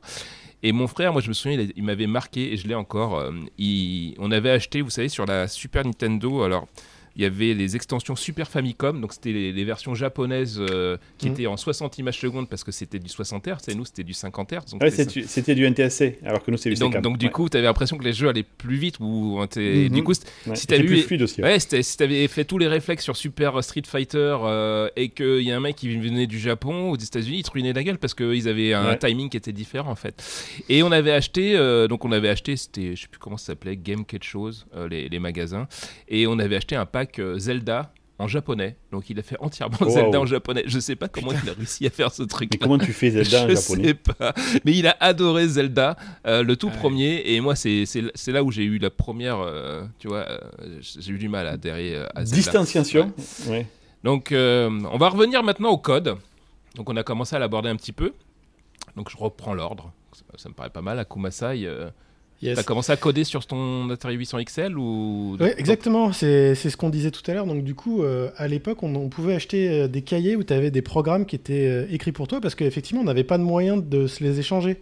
Parce qu'il n'y avait, pas de disquette, il n'y avait pas de trucs comme ça, il n'y avait pas Internet. Donc, le seul truc que tu pouvais avoir, moi, j'avais pas. En fait, c'était vraiment pas un manuel pour apprendre à coder. Il hein, faut bien voir ça. C'était, imaginez un manuel, vous avez le dump du programme en code source et le code source tout. sur le 800 XL, c'était du GW basique et eh ben en fait il fallait se taper euh, bah, je sais pas 40 pages de programme sans faire une erreur de syntaxe parce que sinon le truc il, il ouais, puis comme tu pas. et comme tu t'apprends tu comprends pas ce qui se passe. Tu comprends pas ce qui se passe quoi. Et puis tu sais c'est un point virgule un truc comme ça pour toi c'est quand même léger quoi. Donc c'était horrible. Il fallait revérifier les tout caractère par caractère et à force de faire ça en fait et eh ben j'ai commencé à faire des trucs moi-même en essayant de répéter des choses. Donc euh, je dessinais je sais pas des cercles des trucs apprentissage par pattern. Et il y a un truc qui m'a vraiment euh, c'est fou il y a un truc qui m'a complètement retourner la tête, c'est un jour, imaginez, je sais pas, je, je, donne des instructions pour dessiner 10 cercles, et en regardant le, la page de code, je vois que je peux faire une instruction fort, et en bricolant le truc, j'arrive à faire une instruction fort où Ouais, en deux, en, deux lignes, je fais la même chose que j'avais 40 lignes ah, et là, là c'est le début. C'est le début de ta, là, ta vie. Là, j'ai fait, là, putain, là, c'est devenu accro. C'est là que tu commences à devenir accro. Ouais. Et c'est marrant. You feel the power. C'est marrant ce que tu dis. Ce, je sais pas comment l'expliquer. Euh, quel type de profit cette espèce d'appétence sur la une forme de beauté du code, d'efficacité, tu vois, qui nous qui nous satisfait. Mon fils a eu la même chose. J'avais essayé d'entraîner, mon fils au code avec Unity, euh, tu vois, pour te faire plaisir, Kumasai. et il avait reproduit le truc, il n'avait pas vraiment accroché. Et récemment, il s'est remis parce qu'il voulait se former au machine learning, etc. Et c'est maintenant, il y a plein de sites où euh, tu apprends justement avec des jeux vidéo ou, ou avec des algos. Où tu essayes, mmh. de faire des algos pour résoudre des problèmes. C'est très. Euh, il y a beaucoup de gratification c'est gamifié, immédiate. C'est gamifié, quoi. Et, et, sans que je lui dise rien du tout, un jour, il me dit un peu ce que tu viens de dire en disant ah en fait euh, je commence à prendre plaisir à, hmm. rendre ça plus propre, à, comprendre, tu vois, mais même trouver une solution qui vraiment qui est tu as le même résultat mais tu as une satisfaction intellectuelle de dire là c'est clean en fait ce que j'ai fait. Parce que tu vois tu as utilisé des instructions qui te permettent de, de, faire de la réutilisabilité de gagner en productivité. Donc euh, c'est beau ce que tu racontes. Ça a commencé déjà tout jeune. Et tu avais quel âge du coup 8 ans aussi quelque chose comme ça ouais c'est ça exactement donc on a commencé au même âge sur le même ordinateur. Donc euh, ça me fait plaisir, euh, Akumasai, tu vois. T'es un browser. Et donc tu as continué après sur d'autres euh, systèmes, j'imagine?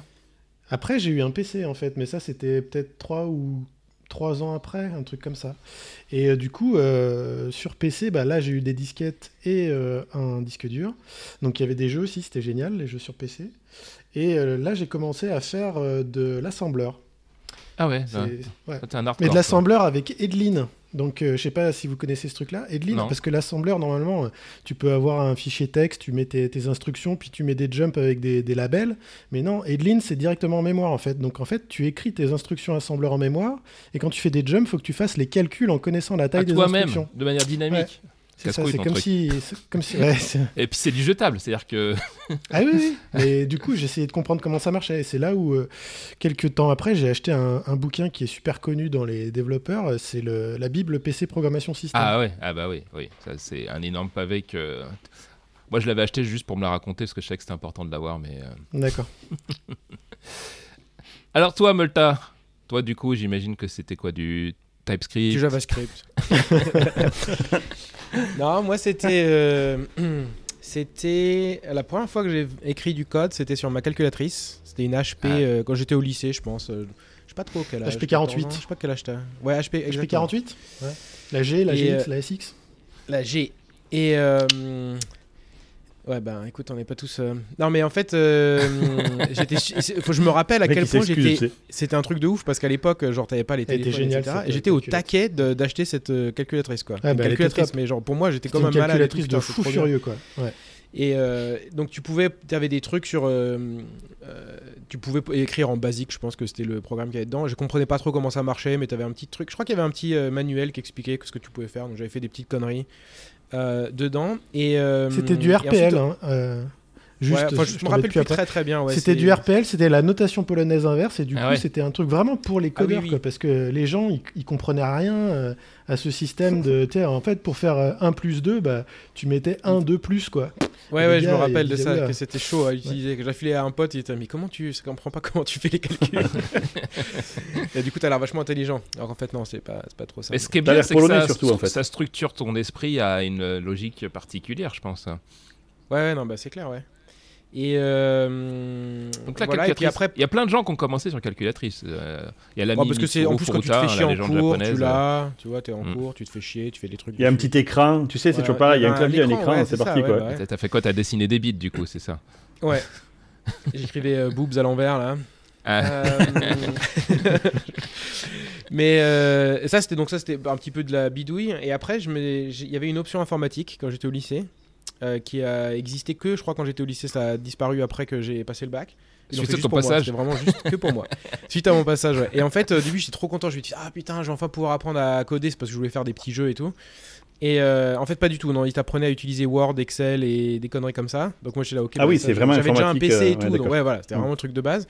Et, et donc, ça se passe en deux étapes. Donc je commence à faire ce cours. Je suis trop saoulé. Je me dis, bon, je, pas grave, je vais acheter un bouquin pour apprendre à coder. Donc je vais dans le magasin où j'avais acheté mon PC. Et euh, je leur demande, euh, voilà, qu'est-ce que vous me conseillez pour apprendre à écrire du code, pour faire des jeux? Et le mec, il me dit, quel langage? Moi, je dis, bah, français. Euh, français. Forcément. Il s'est foutu de ma gueule un peu. Et ensuite, il m'a expliqué que, non, quand tu programmes, tu as différents langages et tout ça. Et m'a filé un bouquin que j'ai acheté en C mais pas pour apprendre le C++. Genre pour écrire des jeux, genre si tu sais déjà faire du C++, quoi. et en 96, tu vois, au 97, genre pas. Ah, le mec de la euh, Fnac qui te conseille, tu sais. j'ai tout lu le bouquin, j'ai capté que dalle. ça m'a servi à rien du tout. C'est bien. Euh, ah ouais, si, tu t'es imprégné, tu t'es imprégné, tu vois. J'étais là. C'est bien que tu sois resté dans la filière. C'était pas un truc euh, comme PC interdit le bouquin, il s'appelait pas PC interdit ou un truc comme ça Non, je me rappelle plus. Je dois l'avoir. Ah oui, je me souviens de ce bouquin PC interdit aussi. Putain, mais c'était horrible. Et je donc j'ai lu tout le truc en me disant mais si tu continues, c'est bon, à un moment donné tu vas comprendre, tu vois Non, euh, impossible.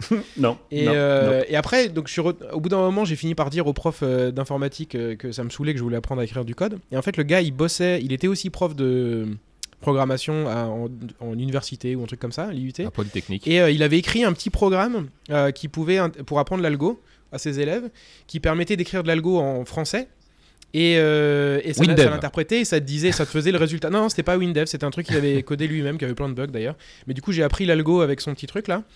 Et euh, puis après, l'année d'après, il m'a fait faire du VB3. Il m'a fait une, il filé une petite Ah ouais, alors là, le changement quoi. Ah là, putain, ah par contre, je bitais que, je bitais ah que dalle. Il connaissait pas très bien le truc et tout. Enfin, il, apprenait, je crois qu'il donnait des cours vraiment de théorie, d'algorithmique, mais pas, pas plus que ça. Et j'avais fait un jeu euh, en VB3 qui était horrible, qui laguait sa race et tout. Je comprenais rien. Tout était dans une fonction. Euh, et je chargeais tout le niveau. C'est bon ça. Et tu vois, et je le redessinais à chaque fois que tu te déplaçais. Enfin, j'enlevais tous les objets qui devaient, certainement ne devaient pas être optimisés. Je les réaffichais à chaque fois, mais tout le truc, tu vois, genre. et ça, ça laguait un peu, non? Ça laguait à mort. Ça laguait à mort. Et je me rappelle que j'avais, j'étais méga fan de Zelda aussi.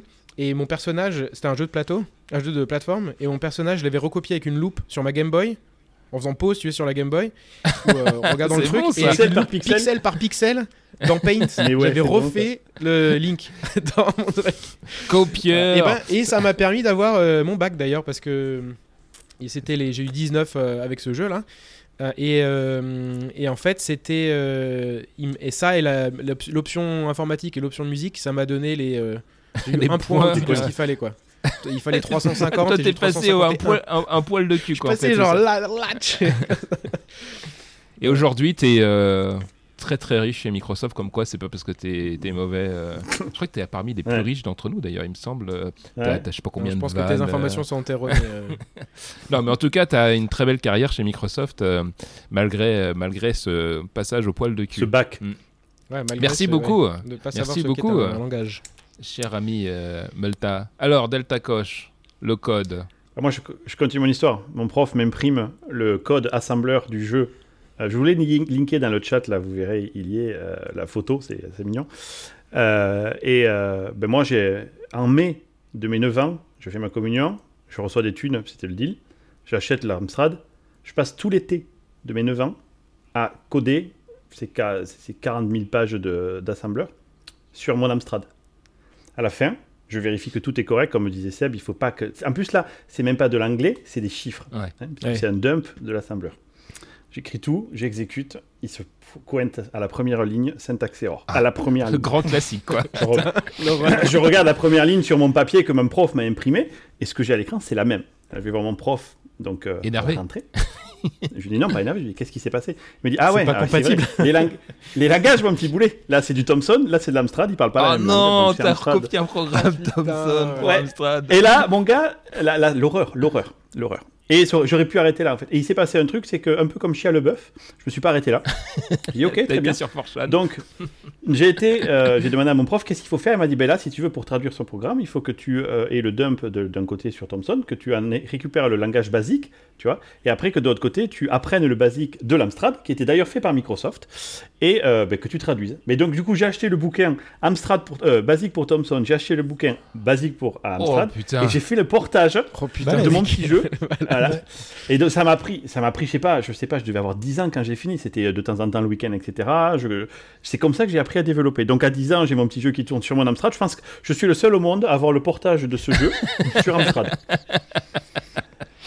J'adore. Et euh... tu as dû te pisser dessus le jour où ça, ça fonctionnait, quoi. Ah ouais, le jour où ça a fonctionné. Et en parallèle, je faisais mon petit jeu des Chevaliers du Zodiaque parce que, comme disait Seb, en fait, j'ai pas appris euh, en suivant le livre, si tu veux. J'ai appris en regardant comment c'était fait en Thomson, comment moi je le transbordais de l'autre côté. Heureusement que c'était relativement proche.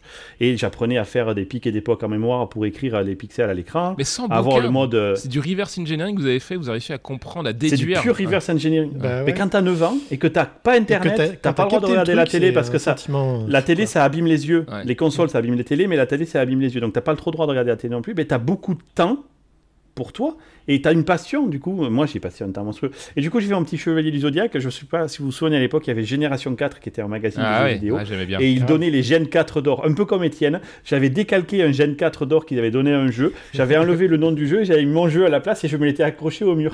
Donc là où mes... je devais avoir 12-13 ans tu vois. Là où les autres ils avaient des photos de nana avec des gros seins moi j'avais le Gen 4 d'or de mon petit jeu des chevaliers du zodiaque on est tellement pareil. C'est génial. Et, et après ça j'ai eu un Atari ST où j'ai commencé à faire de l'assembleur, puis je suis passé vite sur Amiga parce que j'ai fait eu un Atari ST après... Tu me l'as jamais dit. Ah, bien sûr, j'ai eu un 520 STE, mais pendant trois semaines, parce que mon copain Bloody, qu'on avait invité d'ailleurs au tout début, Frédéric Brunel, qui lui avait un Amiga, il m'avait invité chez lui, et il m'avait montré International Karaté Plus. Il t'a montré la lumière, c'est ça il m'a montré le truc, je dis oh putain, et il m'a dit attends surtout regarde l'assembleur, euh, c'était le même, c'était un 68000, sauf que celui de l'Amiga il était couplé avec des coprocesseurs à côté qui permettaient de faire des effets de rastérisation de ouf. Et comme je voulais faire de la démo, et on a fait notre premier euh, euh, truc 3D, tu vois. Lui, il a fait un truc 3D sur Amiga où ça rendait un petit, une petite Game Boy en 3D. Et moi, j'avais fait le rendu d'un Glens Vector, qui est une sorte de cube avec des effets. Et ça, c'était fait en, assembleur. C'était vraiment ma première initiation à la projection 3D. C'était top. Incroyable. J'ai adoré mon Amiga.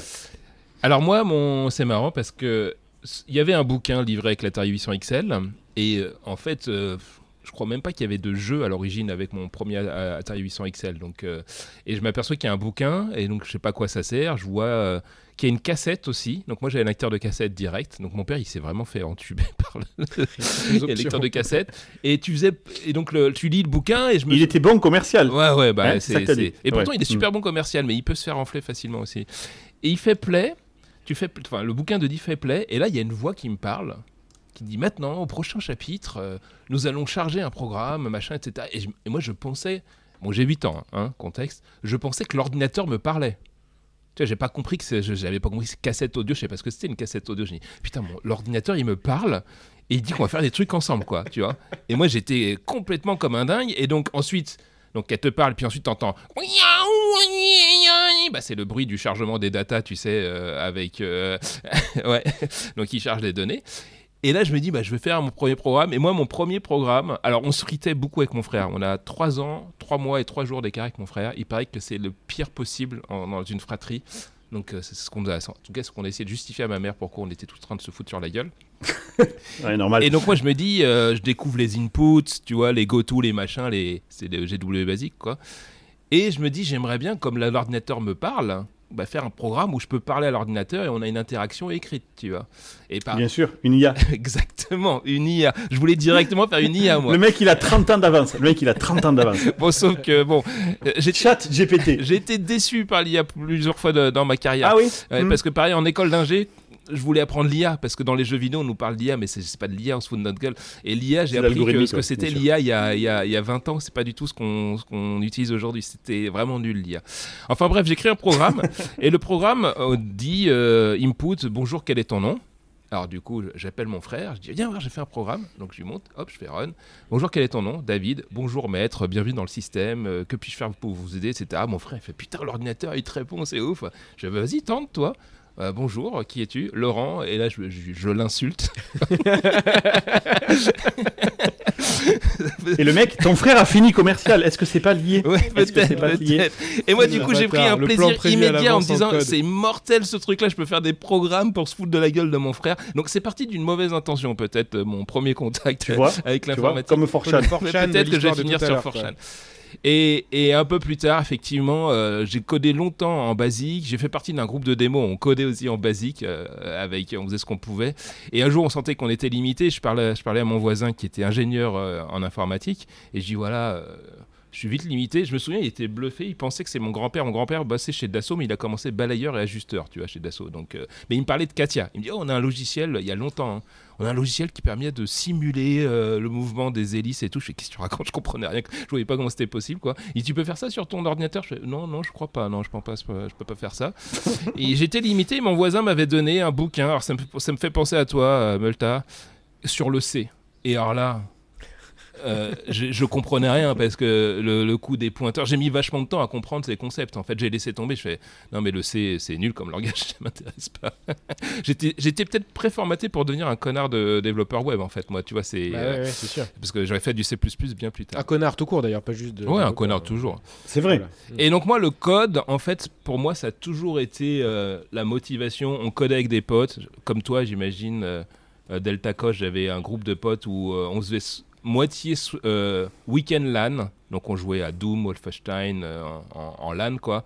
Moitié on codait des trucs ensemble, quoi. Euh, et je pense que les gens, ils nous prenaient pour des tarés. Il y a plein de gens qui comprenaient pas du tout. Ma mère, je me souviens, me déposait, j'avais un, un, 17 pouces, tu sais, Trinitron, là, tu sais, qui était, c'était le, must have. le truc, il faisait, c'était deux IAMA, moi, c'était, mais c'était une des références de l'époque. Méga lourd, je sais pas combien ça pesait, on emmenait nos tours et tout, machin.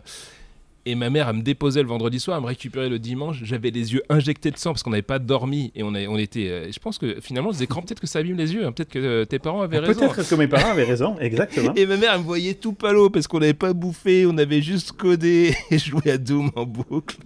Mais qu'est-ce que vous avez fait? Je comprends pas ce que vous faites. Et aujourd'hui, bon, je pense que ça la rassure que ça nous a permis d'avoir un job euh, sympa. Ce qui me permet de faire la, la transition. Magnifique transition, effectivement. Incroyable. Comment on en est arrivé à vouloir en faire notre métier. Et donc, on va reprendre et redonner la main à l'ami Akumasai.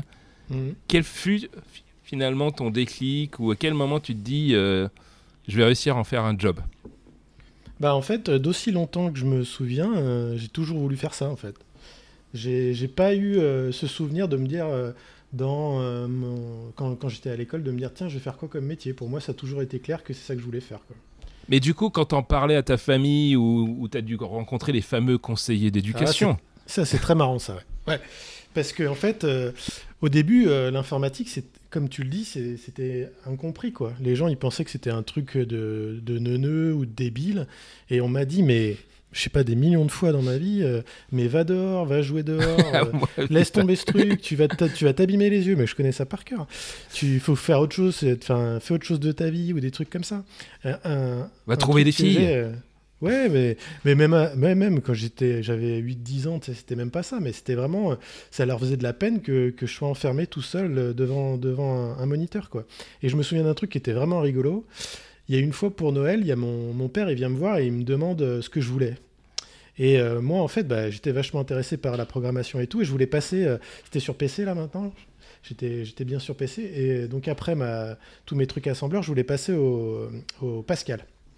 Et ah du coup, à l'époque, il y avait le, le Borland Pascal là. qui, qui, que tu pouvais acheter et c'était en fait un gros pack de bouquins, il y avait 10 bouquins et avec le compileur Pascal et tout. Et du coup, je dis euh, à mon père, bah, je voudrais ça. Et franchement, mais il m'a regardé avec une tête en me disant, mais. Pauvre garçon. Qu'est-ce qu'on va se faire de ce débile, quoi Et en me disant, mais tu veux pas un vrai truc Tu sais, genre un jouet ou je sais pas quoi Un flipper ou. À 10 ans, tu veux pas des bouquins, quoi. Enfin. Et, et bah, j'ai eu ce truc et c'était génial. quoi. C'est là où j'ai appris encore plein de trucs avec le, le Pascal parce que c'était super comme langage. Quoi. Et, donc résistance un peu, enfin pas résistance de toute ta famille, mais inquiétude en tout cas. Et, euh, et du coup, et comment tu as transformé l'essai? Quel, quel fut euh, Tu as fait un, un IUT, tu as fait une école d'ingé, tu as fait quoi? Moi j'ai fait, euh, bah, en fait, on, a eu vraiment une transition, quoi, parce que c'est vrai que l'informatique, ça s'est installé doucement et progressivement, et au bout d'un moment, les gens, ils ont compris que c'était le sens de l'histoire, en fait. Et du coup, bah, moi, j'ai fait des études classiques, et après le bac, euh, je suis allé euh, à, l'université. Moi, j'ai un, tout un parcours universitaire, où en fait, j'ai fait, euh, j'ai un DESS en informatique, donc c'est bac plus 5, à l'époque, ça n'existe plus, cette je crois. Ce, c'est votre master maintenant ou je sais pas quoi. C'est le master, ouais, c'est mm. ça. À mon époque, master c'était un bac plus 4 et puis. Euh, ouais, moi aussi. Avec bah on est de la même époque. Ouais. Mm. pareil, pareil. Et donc, euh, et voilà, et quand ils ont vu que ça se passait bien au niveau des études, que après, euh, en même temps que mes études, je bossais aussi pour, pour des boîtes à Paris ou à Lyon pour faire un peu des sous et je m'achetais du matériel avec ça. Bon, bah, quand ils ont vu que ça se passait comme ça, ça ils se sont plus inquiétés, quoi. Marrant. Multa, Comment s'est passé ta transition, ton, changement de sexe et tout?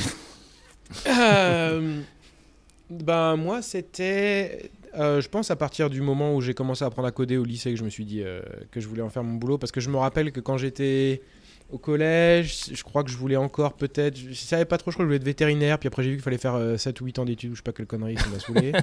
et que déjà pas trop le genre qui fait des études. Fallait ouvrir les animaux, c'était chiant. J'étais pas genre trop. Non, mais je, voulais faire ça aussi parce que j'avais fait un stage chez un vétérinaire et puis je me rappelle qu'il y avait que des vieilles qui venaient avec leur chat et ils avaient rien et le veto il disait oh bah tout va bien et puis il se récupérait genre 200 francs ou je sais pas quoi. putain la vache c'est super facile. ce truc. Et euh... T'es vénal, quoi. C'est ça, t'es en train de nous expliquer. Ouais. Quand, quand, on a castré 50 euh, chats euh, à la SPA un jour, par contre, là, après ça, ça m'a un peu dégoûté. J'étais là, ok, non. oh putain, ouais. ouais. Ah ouais, c'était dégueu. Mais voilà. Et donc, par contre, euh, pendant très longtemps, d'ailleurs, c'est assez drôle. Je pense quand j'avais 8-10 ans, mes deux parents sont profs de musique. Moi, j'ai fait de la musique en horaire un peu comme sport-études, mais avec la musique, quoi, à la place, pendant très longtemps dans mes études. Et dans ma tête, c'était genre. Musique-études, quoi. Il fallait que je fasse de musique, que c'était mon métier, tu vois. Et un jour, j'ai fait. Pour moi, c'était comme un coming out. J'ai dit à ma mère, tu sais, tu sais euh, je suis pas vraiment sûr que je veux faire ça et tout. Elle me dit, bah ouais, je sais. Je dis, putain, toute ma vie jusqu'à là, là, je pensais que ça devait ah être ouais, Elle le savait. et toi, t'osais pas aborder le truc, mais elle le savait. Elle avait déjà anticipé. non, non, elle savait. Enfin, elle, dit oui, je sais que ça va pas forcément ton boulot. Dans sa tête, elle s'était jamais dit. Ça va être ton. Tu vois, ah, tu t'es mis la pression tout seul en fait. mais t'es foutu la pression tout seul. Euh, bref, donc ça c'est la petite anecdote sur le truc. Mais après, à partir du lycée, euh, je m'étais, c'était assez clair que je voulais faire, je voulais être programmeur. Et j'ai fait l'IUT. Euh, et j'ai fait, fait l'IUT 3 ans au lieu de 2 parce que euh, il a fallu que je refasse une année parce que genre j'étais assez focus sur les trucs d'informatique mais pas sur les trucs de, non informatique. À, cause de quel jeu t'as dû euh, La quatrième prophétie. Non mais sans blague, sans blague à part, la quatrième prophétie et aussi mhm. parce que j'avais genre 18, 17, 19 en... dans toutes les matières d'informatique mais en maths, en philo, je sais pas Deux en français, des trucs de merde. et donc je me faisais à chaque fois ramasser quoi. Mais voilà et après j'ai fait Sup Info et euh, à Supinfo, euh, qui est pas mal critiqué d'ailleurs comme école, en tout cas à l'époque, parce que le, le proprio il a fait des conneries avec la thune et tout, mais qui était vraiment super bien. Franchement, il y a pas mal mm. de gens que je connais aujourd'hui qui sont super bons en informatique, qui ont une très bonne carrière et tout, que j'ai rencontré là-bas. Et je pense que Supinfo a beaucoup aidé. En tout cas, ça a attiré beaucoup des gens qui étaient très bons. J'ai rencontré des gens que vous connaissez tous ici. Genre ça t'a créé un réseau. JB 20 mm. j'ai rencontré là-bas. Euh, Patrice Lamarche, Patrice VB, rencontré là-bas aussi. Hmm. J'ai découvert que Mitsuru vient, vient de fait Supinfo aussi, je savais pas. Donc, et, ah ouais, Ça existait à son époque? Ouais, mais ça s'appelait autrement, je crois. C'était avant que ça soit racheté par le. Ça, devait avoir, un nom ça devait avoir un nom japonais. Euh. Toyo, euh, Ça avait bien marché pour moi parce que j'ai découvert après la première année que tu pouvais euh, te spécialiser dans une matière. et après, tu devenais prof, étudiant prof. Et tu payé. l'école et tu devais pas faire les autres matières et tu avais ton diplôme automatiquement. J'ai mais ouais, direct. j'ai pas besoin de bosser. T'as un truc de malade. Et donc j'ai fait ça en .NET à l'époque. C'est là que j'ai rencontré toute la clique .NET. Voilà, voilà. Cool. Donc pas trop, euh, toi, c'est smooth, quoi. Ouais, c'est smooth, ouais. J'imagine que l'histoire de Delta Coche doit être différente euh, avec sa famille ah oui, particulière. Elle va, elle va carrément l'être, les gars. Et donc moi j'ai mon ordinateur et euh, mes, parents me disent que le futur, mon père me prend en voiture un jour parce qu'il voulait, il me forçait à faire du sport donc j'allais faire du basket où je restais assis sur le banc sur le côté. Putain, faut, faut, faire un film sur toi, franchement. Anyway, il m'amène un jour, je m'en souviens encore aujourd'hui, j'ai 47 ans et je m'en souviens toujours. Il me dit, tu sais, le futur c'est pas l'informatique, c'est les télécommunications. Ok, je comprends pas ce que ça veut dire, mais en gros il me dit qu'il faut pas faire de l'ordinateur. Ok, très bien. Donc euh, du coup il me dit, ouais, prof c'est bien, t'as qu'à faire prof. Donc moi je veux faire prof d'histoire. Je trouvais que l'histoire c'était cool. J'avais une professeure que j'avais adorée qui faisait de l'histoire. J'adore la mythologie grecque et romaine et elle m'avait vraiment motivé. Je veux faire prof d'histoire jusqu'à ce que j'ai facile 18-19 ans. Sauf que, enfin, quand on va à la fac, à la fac, donc 18 ans, à la fac, je, euh, j'ai quand même une tendance à aimer les maths beaucoup et la physique. Du coup, euh, je fais un bac C et euh, j'ai pas de sous, donc je vais dans l'université la moins chère qui est à côté de chez moi, qui c'est Pau, l'université de Pau et des Pays de la Dour, euh, où ils font maths, maths appliquées précisément. Donc je fais un DESS, pardon, je fais un, DUG de maths, une licence de maths, une maîtrise de maths, et là je me dis, bon, ok, je vais pas faire prof d'histoire, c'est comme un con, je vais faire prof de maths. c'est que c'était mal barré pour être et j'en parle, j'en parle avec feu ma grand-mère qui me dit, mais les profs, ça gagne pas leur vie. T'as regardé combien ça gagne? Et là, il y a un truc qui se passe. Je me dis, mais c'est vrai, c'est de la merde qui gagne. Et euh, elle me dit, tu devrais faire ce que t'aimes. Ma grand-mère me dit ça. Mais moi, ce que j'aime, c'est l'informatique. Parce que pendant tout ce temps-là, j'ai un PC, je fais des démos parties, euh, je fais euh, du hacking, etc. Mais c'est pas mon métier, c'est rien, c'est juste mon plaisir sur le côté. Et elle me dit, tu devrais faire informatique. Et regarde, à, Toulouse, donc pour ta cinquième année, tu changes de, direction, tu fais un DESS informatique fondamentale. Et tu vas voir que si ça se trouve, ça, va te plaire. Donc ma grand-mère m'ouvre les yeux et me dit, mais attends, tu veux pas faire prof? Toi, ce que tu veux faire, c'est de l'informatique. Pourquoi tu veux faire des maths? Mais parce que le futur, c'est les télécoms, mamie. Et euh, du coup, je vais faire un DESS informatique fondamental à Toulouse. je rencontre des gens là-bas où je fonde une boîte et finalement, j'en fais mon métier en fondant la première boîte que j'ai, euh, que, sur laquelle je travaille, qui s'appelle BeWise, qui faisait de l'informatique. c'est grand-mère hein, quand même. Mais, ouais, c'est ce que j'allais dire. Finalement, les incroyable. Hein. Euh, mais pourtant, tu avais codé un peu euh, sur un jeu vidéo euh, quand tu étais jeune. C'était avant que tu fondes ta boîte ou à quel moment tu Oui, c'est juste un petit peu avant. C'est six mois. Alors, c'est vrai. Oui, il y a cette partie-là. Euh, il y a six mois à la sortie de. Après avoir obtenu mon DESS, je vais à Bordeaux chez une boîte qui s'appelle, mais je me souviens plus du nom maintenant, anyway. Calisto. pour travailler sur Fort. Ah, la Calisto, exactement. Pour travailler sur Fort Wheel Thunder. C'est transformé en Asobo Studio quelque part, il paraît. Ouais, c'est des anciens, mais c'est pas une transformation. Et, euh, mais le truc, c'est que j'étais payé au SMIC. Et quand tu allais voir le patron qu'on connaît tous, pour lui dire Mais attends, c'est quoi a l'air de merde? Ouais, mais tu travailles dans ta passion, qu'on me disait. Ah Donc j'étais sur le moteur physique. Et du coup, je dis mais Tu veux bien être faire enculer Et du coup, je suis rentré à Toulouse et euh, on a fondé une boîte où, euh, où, on a fait en fait consulting pour les technologies Microsoft. C'était une société, une SS2I, hein, que, sur laquelle je suis resté pendant 11 ans avant de bouger Finalement, on est tous des personnes vénales, quoi. Et quand tu lui as suggéré d'aller se faire enculer, est-ce qu'il il est allé le faire ou pas Parce que Je voulais poser la question. Non, bah, je sais pas. Je sais pas. Pour le coup, je suis vérifier. C'est la question que tout le monde se pose, tu vois, c'est pour les auditeurs, j'imagine que... Ah ouais, bien sûr. Si, jamais tu te rappelles, tu peux lui demander, tu pourras le mettre dans les notes du podcast, je pense que ça peut être... Je, mettrai les notes du podcast. Bon, vous aurez bien compris que Delta Coche, euh, c'est Cosette hein, dans le groupe, hein, c'est euh, donc... Euh, mais c'est celui, bah, celui qui a le mieux réussi, finalement, donc c'est mon histoire préférée, franchement, c'est mon histoire préférée. J'adore le... Disons que c'était contre les vents et marées. C'est un petit peu ton histoire du démarrage, quoi. T'as commencé dans la merde et t'as réussi à avoir la petite fleur qui pousse. Exactement, une petite fleur. Et là, c'est lui la fleur. ce que je dis aux gens, c'est que... tu vois, un peu même Multa, Melta, on lui, il croyait qu'il fallait qu'il fasse de la musique, tu vois. Les, parents ont un pouvoir sur nous quand t'es enfant, comme ça. Moi, j'essaye de pas le faire avec ma fille, vraiment, de la laisser vraiment essayer de trouver ce qu'elle a envie, sans lui donner la moindre indication. Mais tu vois, c'est marrant que je me souvienne aujourd'hui, genre 35 ans plus tard, de cette discussion dans cette putain de voiture où mon père me dit que ce que j'adorais faire, c'était nul, qu'il n'avait pas d'avenir et que c'était les télécoms. Alors pour moi, les télécoms, je ne savais pas ce que c'était du coup. Il n'avait pas tout à fait tort, hein, retenu. puisque bon, quelque part, c'était l'informatique et les télécoms ont fini par un peu fusionner. Et... Ouais. Hein. Alors c'était pas clair dans mon esprit hmm. quand même, hein. mais bon, anyway. Eh ben, écoutez, moi, je suis décidément privilégié. Euh, mes parents euh, me soutiennent. Bon, en même temps, mon père a acheté un Atari 800 XL sans savoir à quoi ça sert. Il n'y a pas trop besoin de le convaincre que c'est cool l'informatique. Euh, moi, j'aime les maths aussi, la science. et je veux en faire mon métier. En fait, quand j'étais jeune, pendant très longtemps, moi, j'hésitais entre. Je voulais être clown, soit clown, et ça a fait flipper ma mère pendant longtemps parce que j'étais vraiment convaincu. Mais ça, je suis... à chaque fois que tu racontes ça, je me demande si c'est une vanne ou si c'est vrai. Tu pourrais demander à ma mère, elle était. Euh, alors, ma mère. C'est plutôt le genre à soutenir. C'est que tu as fini par le faire quand même. Bah, quelque part, ouais, j'ai fait clown dans l'informatique. Quand on faisait les, les abrutis sur Coding for Fun, pour moi, c'était finalement le mélange de mes deux passions. Ça y est, l'apothéose de, ta, de ta carrière. Et, et ensuite, bah, naturellement, moi, je me suis dit, à, au lycée, c'est soit je voulais être ingénieur informaticien, soit éventuellement ingénieur informaticien. C'était assez clair dans ma tête, quoi. Tu vois, c'est. Ah ouais, vraiment, dès le lycée. Ah ouais, non, mais c'était sûr. Euh, donc euh, j'hésitais, même du coup, plutôt dans la spécialisation. Est-ce que je vais être plutôt pur dev? Est-ce que je vais faire ingénieur système? Mais j'étais sûr que c'était avec des ordinateurs. Et donc du coup, bah. bah finalement, t'as fini PM, c'est triste. Ouais, bah ouais, c'était assez logique puisque j'hésitais entre, euh, entre IT et dev. Et puis je voulais être clown. Donc PM, c'est ce qui est le plus proche de tout ah, ça. ah oui, c'est ça, c'est le clown, c'est ça. C'est vrai, non, bien entre IT et dev et c'est cool, c'est vrai. Et du coup, bah, je me souviens en rencontre avec euh, la fameuse conseillère d'éducation. Alors David, qu'est-ce que tu veux faire euh, ah, bah, Moi, je vais faire de l'informatique. Euh, ouais, je fais de l'informatique, j'adore, je code, tout ça, ça me passionne, etc.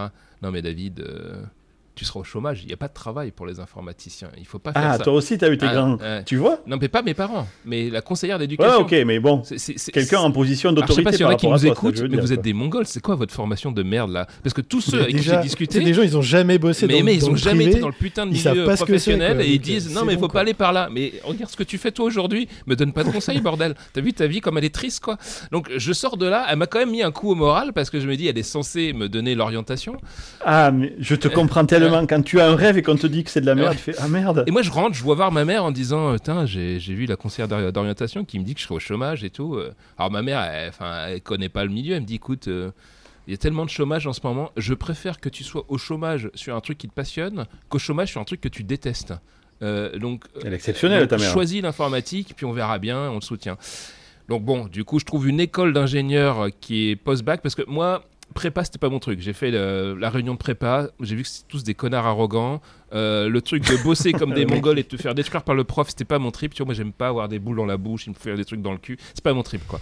Euh, donc, euh, je vois qu'il y a la fac aussi, mais tous mes potes qui faisaient prépa, où il y avait cette guerre, je vous ai dû connaître. Non, mais la fac, c'est pour les glandus, etc., qui foutent rien. Moi j'étais à la fac de Pau, mais même pas, ils me regardaient, les gens, ils me crachaient dessus quand je passais. Ce qui est complètement débile, parce que pour moi, la prépa c'est ultra scolaire, donc tu te fais insulter, mais tu es ultra encadré. La fac c'est un, crash test. Si tu survis à la ah, fac, carrément un crash mais, tu, mais toute ta vie tu seras ultra autonome, quoi, tu vois. Donc c'est des profils vraiment différents, quoi. donc moi j'ai une école d'ingé qui dépend de la fac, euh, et donc qui est juste post-bac. Donc je retrouve la conseillère d'éducation, peut-être une autre. Elle me dit alors, euh, c'est quoi ton orientation? Bah j'ai trouvé une école d'ingénieur post-bac. Euh, non mais t'es trop jeune. Comment ça, je suis trop jeune bah, je, suis en terminale. Là, si tout se passe bien, j'ai le bac. Et comme c'est une école post-bac, j'ai l'impression que ça se goupillait plutôt pas mal, moi, dans ma tête. Non, ce que tu devrais faire, c'est plutôt un IUT d'informatique. Euh, et après, si tu aimes vraiment ça, tu feras une école d'ingénieur. Et il faut savoir que pour transformer un IUT vers euh, mon école d'ingé, il fallait être major de promo ou le deuxième. Donc c'est ultra plus dur que de le choper sur dossier euh, d'entrée de jeu potentiellement. Quoi. Donc moi je l'ai à nouveau pas écouté.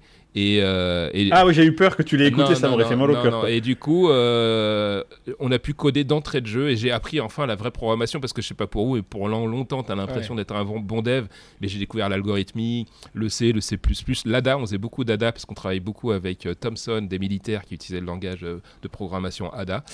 Et voilà, donc en fait, nous tous, j'ai l'impression qu'on était animés par une vraie passion et heureusement que ah oui, on y a cru. C'est le, truc et on a eu quand même une mm. chance incroyable, c'est qu'aujourd'hui on vit de notre passion et ça, ça a super bien marché. C'est-à-dire que euh, euh, tout a explosé derrière. Il y a plein de gens qui disaient ouais, il y a peut-être la COBOL, il falloir écrire des programmes pour la crise de l'an 2000, mais après on, s'en fout des développeurs. En fait, ça s'est jamais arrêté quoi. Même, même après l'abus d'internet, ça a continué quoi. Donc, euh, croyez en vos rêves. Ça, c'est bien, c'est beau, j'adore. Ça fait deux sujets pour Noël là qui sont positifs. Merci beaucoup, c'est génial. Puis c'était ouais, puis c'était du coup j'ai passé un peu genre la semaine à réfléchir à tout ce que j'avais fait, etc. C'était vachement sympa là de mm. repenser à tous les gens, genre tous les gens que tu as rencontrés et tout. Il y a aussi euh, Tous ceux qui ont essayé de te dire que c'était pas bien, t'as envie de les revoir et de les inviter dans ton yacht, tu vois. Genre euh, notre pote Julien aussi, là, que j'ai rencontré à Supinfo aussi, j'étais son prof, maintenant il m'explose en, en code, tu vois, c'est rigolo de voir le parcours de tout le monde. Non, c'était. Euh, merci aussi. Ce qui est marrant, c'est qu'on on avait l'impression d'être euh, au début de quelque chose quand même, parce que là, effectivement. On était au début de quelque chose, Seb. T'as Internet. C'était le début de l'informatique. En tout cas, nous, oui. Peut-être pas Étienne, mais nous, en tout cas. Ah, et, pas très loin, et pas très loin. Et on n'est pas au tout, à fait, tout à fait au début. C'est-à-dire qu'il y avait quand même.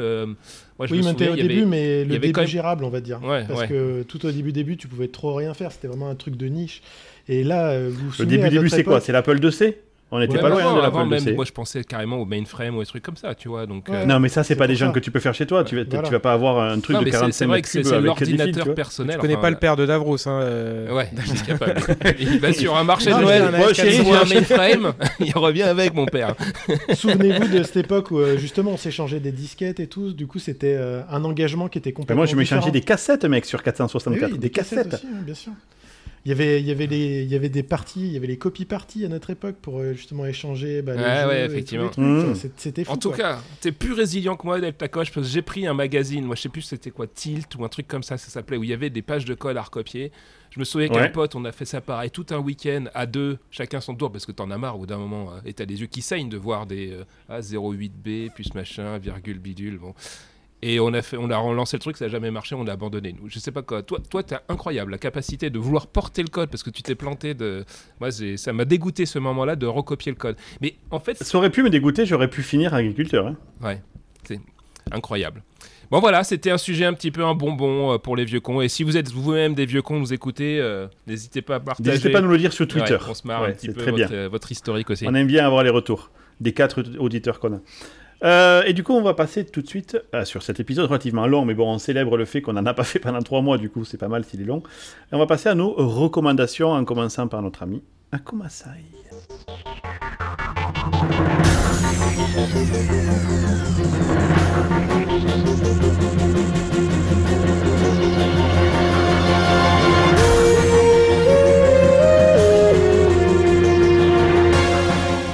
Yes, donc euh, moi, je vous présente ce petit, euh, ce petit accessoire. Donc c'est un adaptateur USB. C'est un truc que vous connaissez déjà. Rouge. Elle est rouge, ouais, parce que en fait c'est donc c'est ce qu'on appelle un porte-à-pot. Euh, c'est euh, en fait ça permet de pouvoir brancher de. On dirait un truc de Harry Potter. ça permet de brancher de ah manière sécurisée vos périphériques USB parce que ça va bloquer les datas. donc ça, c'est déjà un truc qui existe. Ah, ça garde que l'électricité? Que pour le charger? Ça garde que l'électricité. Et ça, ah c'est la troisième génération. Et ce qui est génial, au début, moi, je pensais que c'était un truc tout bête et qu'en fait, c'était juste le data qui n'était pas câblé, tu vois. Et c'était effectivement le cas des premières générations. Mais maintenant, c'est beaucoup plus intelligent parce que celle-là, elle contient un petit chip qui en fait, il y, a pas les, y a effectivement, ça va pas te, ça va empêcher les données de transiter entre un périphérique et un autre. Mais par contre, le petit chip, il est capable de discuter avec ton ordinateur ou avec un chargeur intelligent pour dire, ouais, je supporte la charge rapide, parce que l'indication de charge rapide ah, passe par oui, les oui, il y a quand même besoin de, la data, bien sûr. Ah oui, c'est malin. Du coup, c'est sécurisé. Tu sais que quoi tu branches dessus, ça va pas te pourrir ton PC, mais ah, c'est top, top. Porte à pas. Et si ça détecte une tentative d'attaque, ça renvoie un courant super fort pour cramer l'attaquant. Ça, ça, non, c'est pas cela. Euh, et toi, Davrous, tiens, justement, allez. Alors, euh, moi, j'ai une histoire compliquée avec Star Wars. Euh, je suis pas fan de, de toute la nouvelle génération. Les nouveaux Star Wars, des films, je suis mitigé. Les séries, pareil. Mandalorian, j'ai mis du mal à accrocher, finalement, pas mal. Mais alors, les autres, c'est vraiment pas possible. Et Andorre, comme j'avais oh euh, mon, Star Wars préféré peut-être euh, est Rogue One. C'est Rogue One, évidemment, parce que tu es un homme de goût. Et, ça m'a vraiment marqué. Et ils m'ont dit, bon, c'est les mecs. Alors les mecs qui ont fait Rogue One. Je crois que c'est le scénariste euh, qui a participé de Rogue One. Et je me dis, bon, j'espère qu'ils vont pas chier le rapport que j'avais avec Rogue One, tu vois. et j'ai commencé à regarder et j'ai trouvé ça bien, mais mou au démarrage. et finalement, en fait, en, en, discutant aussi, toi, avec toi aussi Delta Coche. En fait, c'est une série qui prend, du coup, c'est une vraie série dans le sens où ça prend son temps, ça raconte une histoire complète. Exactement. Donc ça laisse le eh temps au, Compliqué. au, personnage. Effectivement, mm. c'est très politique.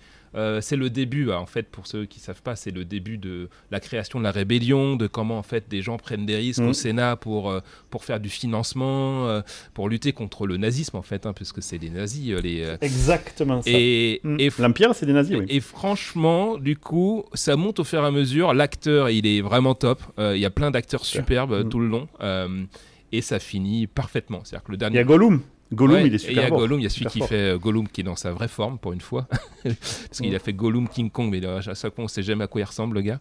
Donc euh, Star Wars Andor, donc sur Disney euh, ah, il y a 12, la musique est 12 épisodes, euh, la qualité de, de l'image et mais ça on attend au moins ça quand même de la part d'une série Star Wars. Hein. Il y a du Atmos et tout. Donc, euh, belle série. Si vous êtes un peu fâché des fois comme moi avec Star Wars, euh, ça m'a réconcilié euh, en espérant qu'il reste sur ce train de qualité pour l'avenir. Il disait qu'il y a une saison 2 et qu'après ça rejoint le film. Ah, ok. Bon. Donc, franchement, ouais, mm. ça sera top. super, je suis d'accord avec toi, je valide. Les deux recommandations pour l'instant, vous avez tous les deux A, bravo. Voyons si Multa va avoir une bonne note. Une bonne note Moi, je recommande, je crois que j'ai déjà recommandé, mais je m'en branle, je recommande au pire. Rick and Morty. Je sais pas si vous avez déjà regardé ça. Ah oui, t'avais pas d'idée en fait. Mon fils est fan, il regarde tout ça à fond. Mais c'est top. Tu, sais que top, quand, je, quand je j'adore, bravo. Quand je l'ai découvert, euh, c'était, euh, ça existait depuis longtemps et j'en avais jamais entendu parler. et ouais, ah ouais, ouais c'est une série qui parodie un tout petit peu, pas vraiment, mais le, le concept de. Au début, au début. Ouais, au début de Retour vers le futur, parce qu'en fait, c'est Rick et Morty, mm. c'est le nom de dans Retour à la futur du. du oh oui, puis les personnages, on dirait Doc et on dirait Morty. Bah exactement, euh, ouais, c'était. Sauf, Marty que, sauf que Doc, il est tout le temps bourré, c'est le grand-père du gamin qui s'appelle euh, qui s'appelle Morty. Le, Et, et, en fait, ils font, il est, c'est un super scientifique génie. Il est capable d'aller dans un univers parallèle. il peut inviter des, inventer des machines qui font n'importe quoi. tout le temps bourré, encore une fois. Euh, et, ça part en sucette dans des aventures de complètement débiles. Donc euh, chaque épisode, faut pas s'attendre à ce que c'est souvent ça a ni queue ni tête. et ils font des trucs vraiment euh, complètement complètement timbrés. Donc je sais pas trop comment expliquer mieux que ça, mais en tout cas si vous avez jamais regardé, je vous recommande. Il y a 6 saisons, mais c'est des saisons assez courtes. C'est des épisodes de 20 minutes. Et puis je crois que c'est max 7-8 épisodes par saison, un truc comme ça. Ah, c'est top. Moi, je suis, j'adore aussi. Je suis fan. Et alors, l'ami Delta Coche? eh bien, moi, je vais vous recommander Uplifting News, Uplifting News, R slash Uplifting News sur Reddit, euh, qui est en fait ma manière à moi de lutter contre la morosité ambiante. C'est euh, des news, mais que les bonnes. Il n'y a que des trucs cool. C'est quand tu lis ça, tu as l'impression de vivre au paradis. Il n'y a que des trucs cool. On a trouvé des solutions pour euh, les maladies Alzheimer. Il y a des plans contre le cancer qui fonctionnent, des économies d'énergie, des chiffres qui te disent que finalement on va mieux qu'avant. Vraiment, vraiment. Si vous voulez lutter contre le fait que les médias essayent de vous faire croire que tout va mal, finalement tout va pas si mal, même si euh, y a pas, c'est pas parfait. Uplifting, uplifting news sur Reddit. Ah, c'est cool parce que franchement, je pense qu'on est plusieurs à avoir déjà eu cette réflexion de euh, où est-ce que je peux m'abonner à des news positives en fait. Et, c'est ça, et ou lancer moi-même mon réseau de news. Et en fait, tu sais que si tu devais lancer un média de nouvelles positives, tu, tu, ferais un échec parce que tout le monde s'en foutrait en fait, tu vois. Je pense que mm. tu as une appétence naturelle. Ah, il y a une vraie démarche, euh, exactement. Donc, sauf si effectivement euh, tu arrives à saturation comme nous, c'est bien. Et c'est qui qui partage ça du coup? C'est une agrégation de, de, non, n'importe qui, n'importe qui. Tout, tous. C'est Reddit quoi, c'est n'importe qui peut poster, il y a des modérateurs qui vérifient juste que la news elle est effectivement positive, tu vois, et euh, tu te fais tège si jamais... c'est un forum quoi. Tu mets une mauvaise c'est Reddit, c'est Reddit, mais je vous recommande Reddit slash uplifting news pour n'avoir parce qu'il y a World News sur Reddit ou News, mais là tu as toutes les news euh, crapi crapaud du monde là, genre euh, attaque nucléaire, etc. Moi j'en veux pas de tout ça. Super. Uplifting News. Uplifting News. Euh, pour finir en beauté, ce sera quand même un épisode positif. On a fait notre max là, je pense. Ouais, il est cool celui-là, il est cool, il est, cool. Notre, Avec des petites guirlandes, des, des, petites boules. Ouais, il nous faudra des petits sons, euh, des petits sons happy, euh, tu vois. On compte sur toi, euh, DJ Meltin. Et, oh, baf, le chat qui vous fait un bisou à tous. On vous fait un chat, un bisou. On vous fait un chat. On vous fait un bisou à tous. On se retrouve l'année prochaine en vous souhaitant de bonnes fêtes. Mangez bien, soyez mignons. Et que, que la force soit avec vous. Des gros bisous.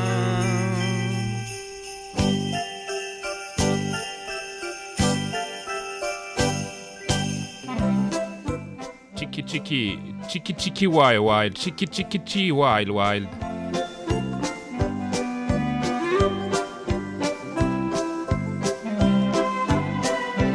peut-être, on sait pas. J'ai dit peut-être, euh, Davros, je dois rigoler, mais euh, c'est pas sûr. On peut aller en prison peut-être.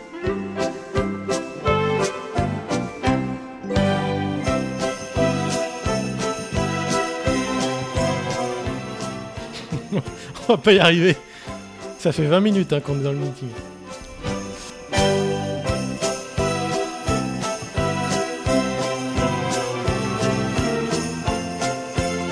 Oh là là, mais ta gueule